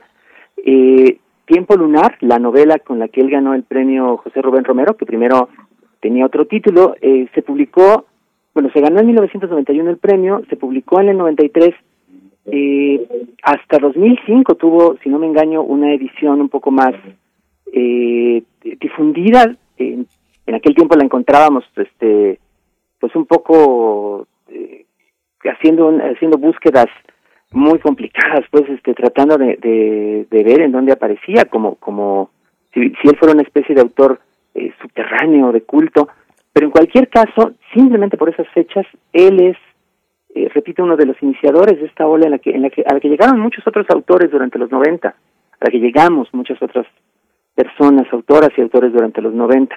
Él abrió una brecha eh, que después eh, ampliaron otras personas y por la cual pudimos pasar muchas más. Entonces, eh, quienes abren brecha tienen en muchas ocasiones el, el problema justamente de que no hay una eh, un espacio, pues, una una comprensión de lo que de lo que están proponiendo. Ellos tienen que crearla a su alrededor. Eh, y eso fue lo que le sucedió, me parece, a la, a la obra de Mauricio Molina. Tardó más tiempo del que debería haber tardado en asentarse y en adquirir eh, su pleno sentido, su pleno valor entre nosotros. Yo creo que ya lo, yo creo que ya lo tiene, está, es, un autor plenamente reconocido, es un autor que figura en una gran cantidad de trabajos académicos. Yo encontré varias decenas ayer que me estaba documentando para, para esta conversación, nada más en una búsqueda simple de Internet. En realidad es bastante fácil encontrar tesis, ensayos, en fin, toda, toda esta clase de, de estudios Eh, y al mismo tiempo, eh, es un autor que no está relacionado con, o que no se le relaciona públicamente con otras personas que se han dedicado más explícitamente a la imaginación fantástica, que era, este, que es el centro, pues, de su, obra. Entonces, eh, por tener un poco un pie, digamos, en el reconocimiento público y el otro en esta eh, imaginación que mucho tiempo fue también eh, menospreciada, hecha a un lado, su posición resultó un poco rara.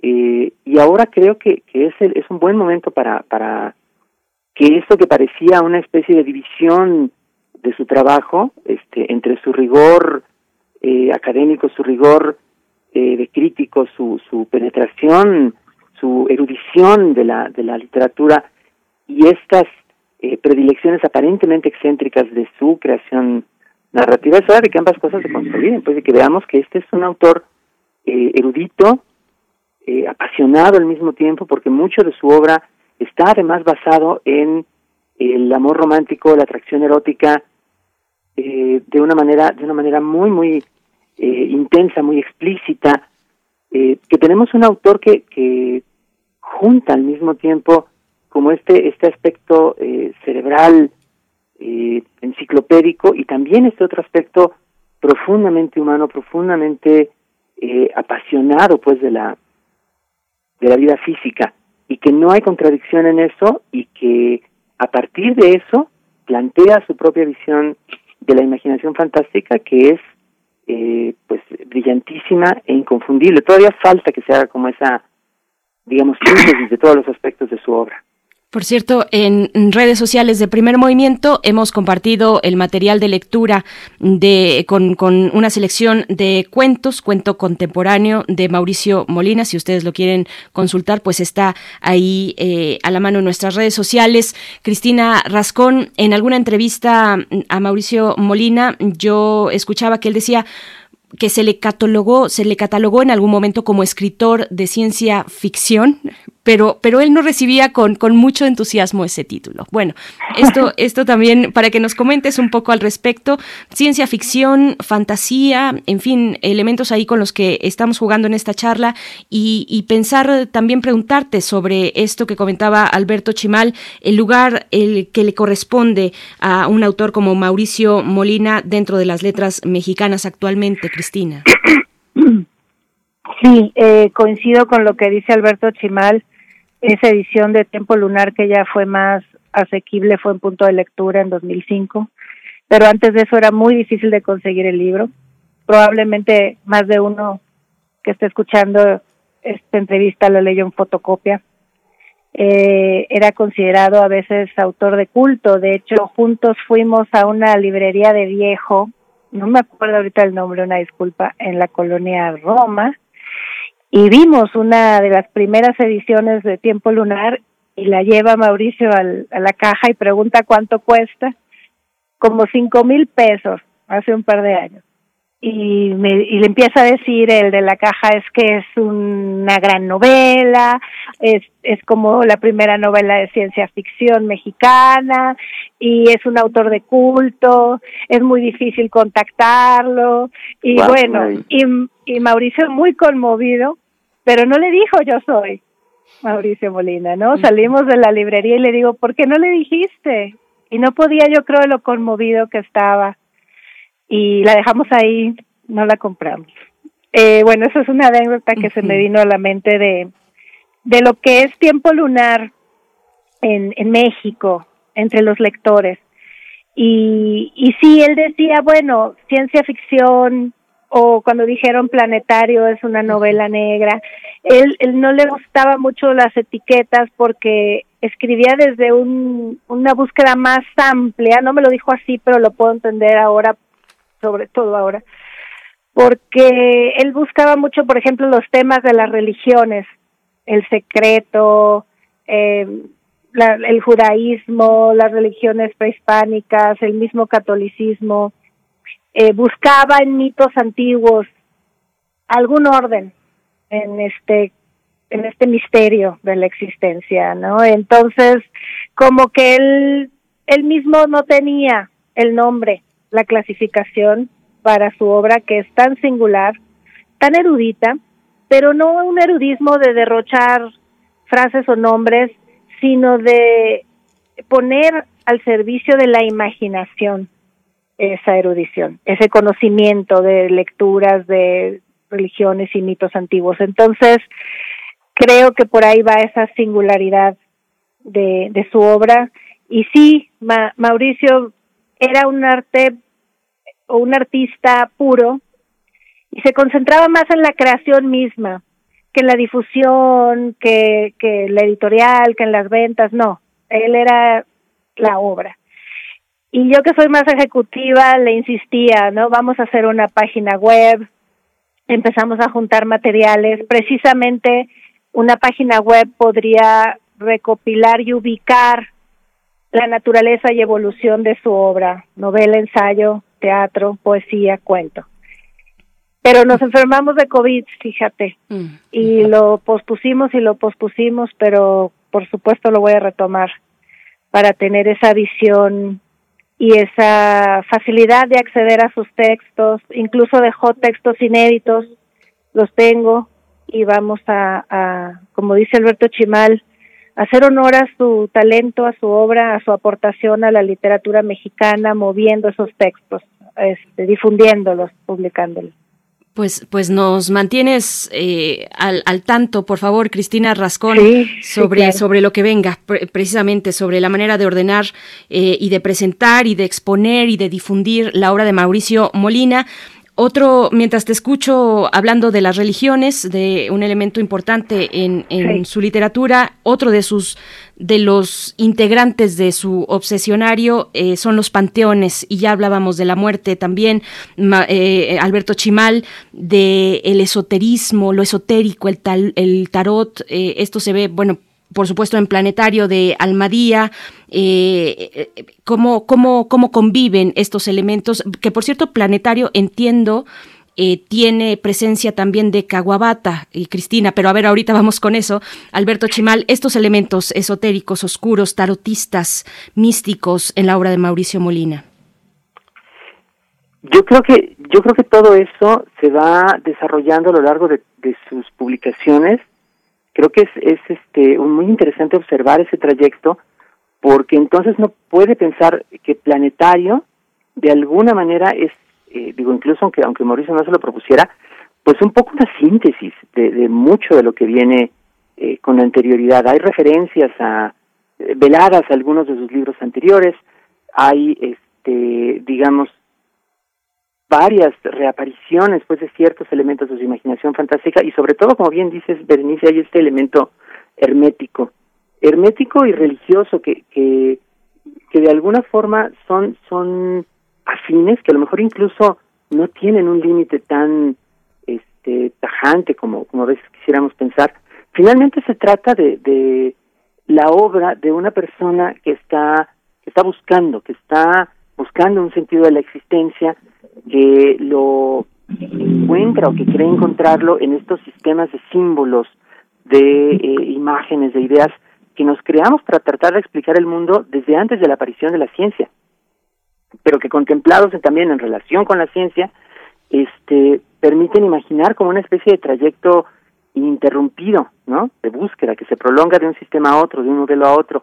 Eso es lo que está sucediendo en el fondo de, de Planetario a lo largo de la eh, búsqueda espiritual de este personaje eh, tan extraño, tan eh, desbordado que tiene la, la novela, alrededor del cual hay toda clase de, de anécdotas misteriosas, encuentros sexuales, este, escenas violentas, es, un, es este todo lo que lo que puede ser la experiencia humana individual, la experiencia de un hombre, este se encuentra en la novela, aunque sea este, como en emblema, y eso, y eso eh, de alguna manera remite, de hecho, a varias ideas de la tradición hermética según las cuales eh, el cosmos, el universo a nuestro alrededor, tiene de alguna forma correspondencia con nuestro propio espíritu, con nuestro propio cuerpo.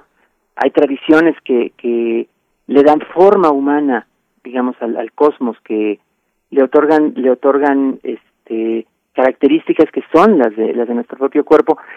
Y, y todo eso está ahí, todo eso está eh, constantemente en, en, planetario, reflejando pues una, una muchos años, décadas de, de, de lo que yo diría sí que es eh, una carrera literaria, pero una carrera literaria, como bien dice Cristina, eh, dedicada a esa otra cosa, o sea, no a producir este libros para vender, no a lograr un estatus en el mundo literario, esas cosas llegan o no, eh, sino a indagar en la vida, indagar en ese misterio, pues en ese misterio en el que existimos todos.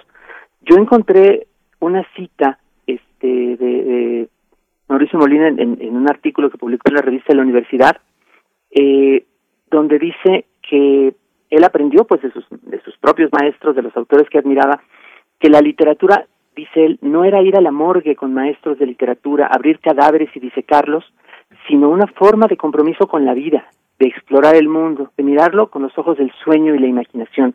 Creo que esa, esa cita resume bastante bien la obra del propio Mauricio, porque, porque es eso, es una, una obra de búsqueda, una obra de, de exploración de, esta, de esto que llamamos la realidad, que es siempre más amplio, más misterioso de lo que está directamente a nuestro alcance.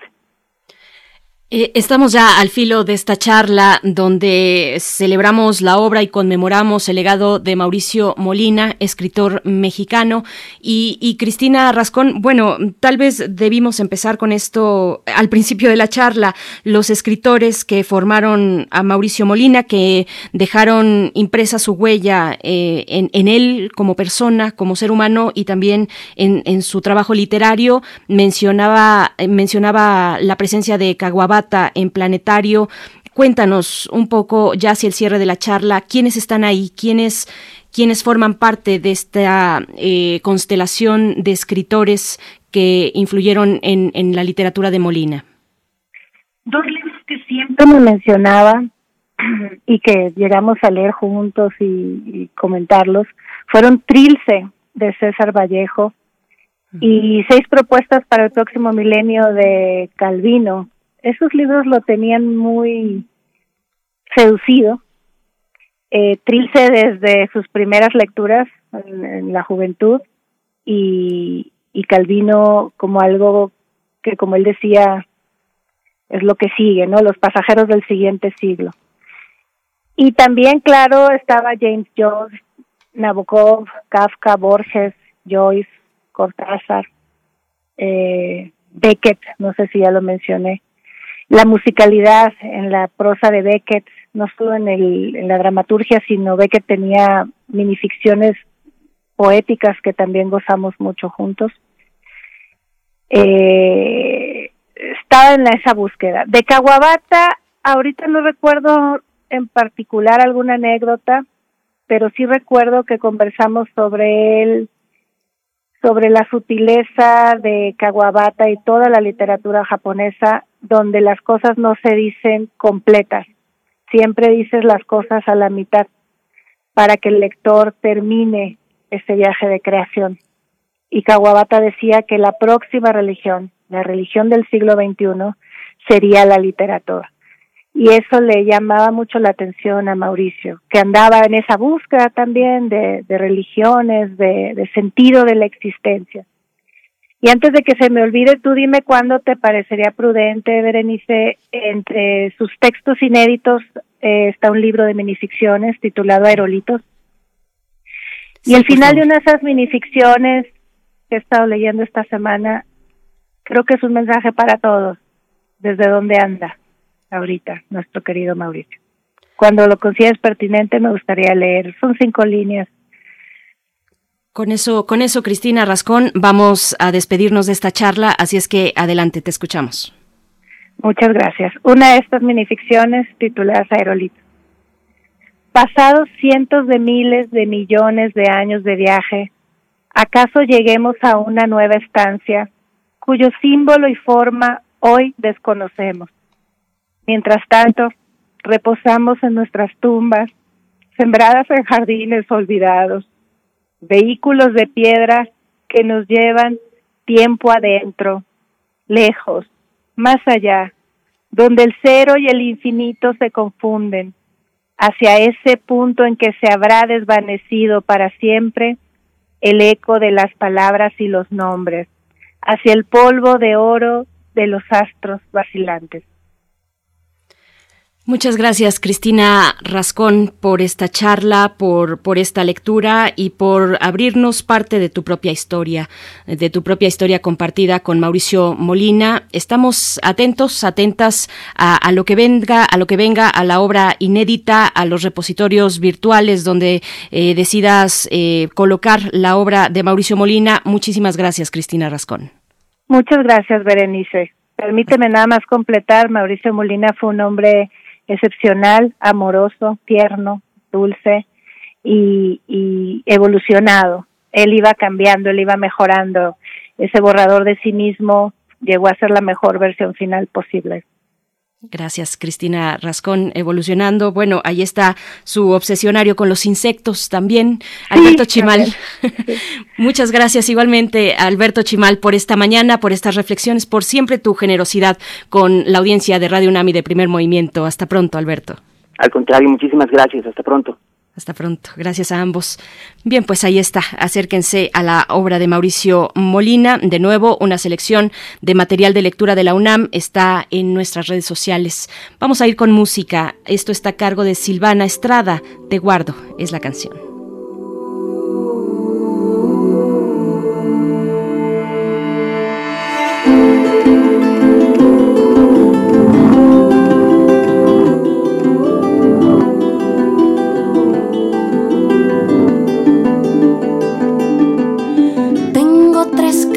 Posibles, tú me las quitas todas. Tengo una risa con alas que vuela si estamos a solas. Tengo una voz y una piel que quieren que tú las descifres. Tengo la vida muy corta para entender lo que dicen tus ojos que cuando los miro brillan igual que los pero no logro entender de qué van. Pero si un día tú me encuentras y ahora piensas diferente, te guardo un poquito de fe para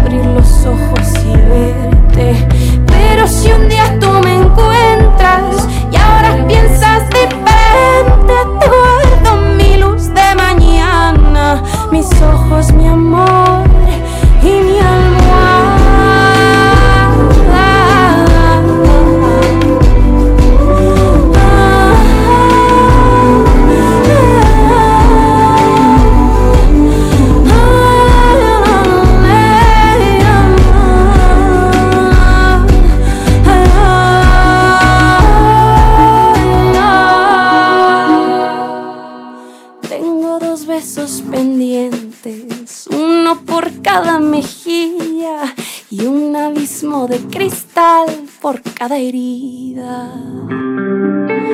Tengo el espacio carente que ocuparía tu abrazo si se nos diera el caso de vernos lejos de la... Primer movimiento. Hacemos comunidad. Química entre nosotros. Química para todos.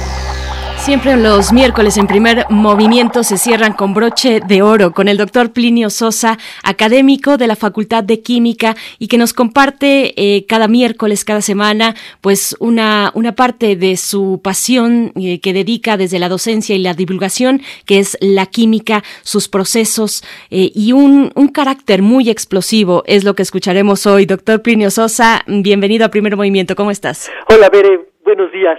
Buenos días, pues escuchamos esta entrega. La pólvora no es tan vieja.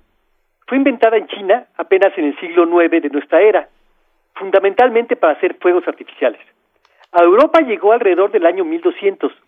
A mediados del siglo XIV, los árabes ya la usaban con fines militares y ya había instalaciones para fabricarla tanto en Inglaterra como en Alemania. La pólvora es una mezcla de varios polvos, carbón, azufre y nitrato de potasio. Cuando la pólvora se pone en contacto con el fuego, ocurre una reacción química. Las tres sustancias mencionadas reaccionan y se producen carbonato de potasio, sulfato de potasio, dióxido de carbono y nitrógeno. Y estos dos últimos son los importantes, puesto que se trata de sustancias gaseosas. el truco principal de los explosivos químicos es empezar con sustancias sólidas que ocupan un volumen muy pequeño y terminar con sustancias gaseosas ocupan un gran volumen. En las condiciones que imperan en la vecindad de la superficie terrestre, las sustancias pueden ser sólidas, líquidas o gaseosas. Las sólidas tienen una forma propia, un volumen determinado y una superficie que los delimita. Por el contrario, las gaseosas no tienen forma, su volumen es variable y no tienen una superficie que los delimite. El estado líquido es algo intermedio entre lo sólido y lo gaseoso, porque los líquidos se parecen a los sólidos en que tienen un volumen fijo y una superficie que los delimita, pero se parecen a las gaseosas en que no tienen una forma propia, eh, de hecho adoptan la del recipiente que las contiene. Para que haya una explosión, se requiere que la reacción química correspondiente cumpla tres condiciones, que sea rápida, que produzca sustancias gaseosas y que libere energía hacia los alrededores. Generalmente se trata de reacciones de óxido-reducción, en las que se transfieren electrones de unas sustancias a otras. Las que ganan electrones se llaman oxidantes, mientras que las que los pierden se denominan reductores. Si se ordenan las sustancias de muy reductoras a muy oxidantes, se obtiene una escala de reactividad. Si dos sustancias se encuentran muy cerca en esta escala, no van a reaccionar, pero si se encuentran muy lejos, puede ocurrir una reacción muy violenta. Así, una sustancia reductora no reacciona con otra que también es reductora. Tampoco reaccionan entre sí dos oxidantes, pero seguro hay reacción entre una reductora y una oxidante. Algunas sustancias explotan solitas. Esto es porque en su estructura contienen una parte oxidante y otra reductora. El perclorato de amonio, el nitrato de amonio, la nitroglicerina y el trinitrotolueno, o sea, el TNT, son de este tipo de explosivos. En Suecia, a finales del siglo XX, la familia de Alfred Berhard Nobel había amasado una inmensa fortuna mediante la fabricación del explosivo más útil y poderoso de la época, la nitroglicerina. Esta, la nitroglicerina, había sido descubierta en 1847 por el químico italiano Ascanio Sobrero. Sin embargo, no solo se trata de un explosivo muy potente, sino también de uno muy, muy delicado.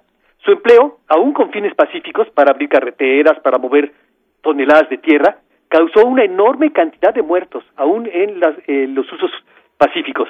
De hecho, una explosión accidental mató a Emilio Nobel, hermano de Alfred. En 1866, Alfred logró estabilizar este peligroso explosivo con la ayuda de una roca porosa, la diatomita, capaz de absorber cantidades enormes de nitroglicerina. Este material podía moldearse en barras.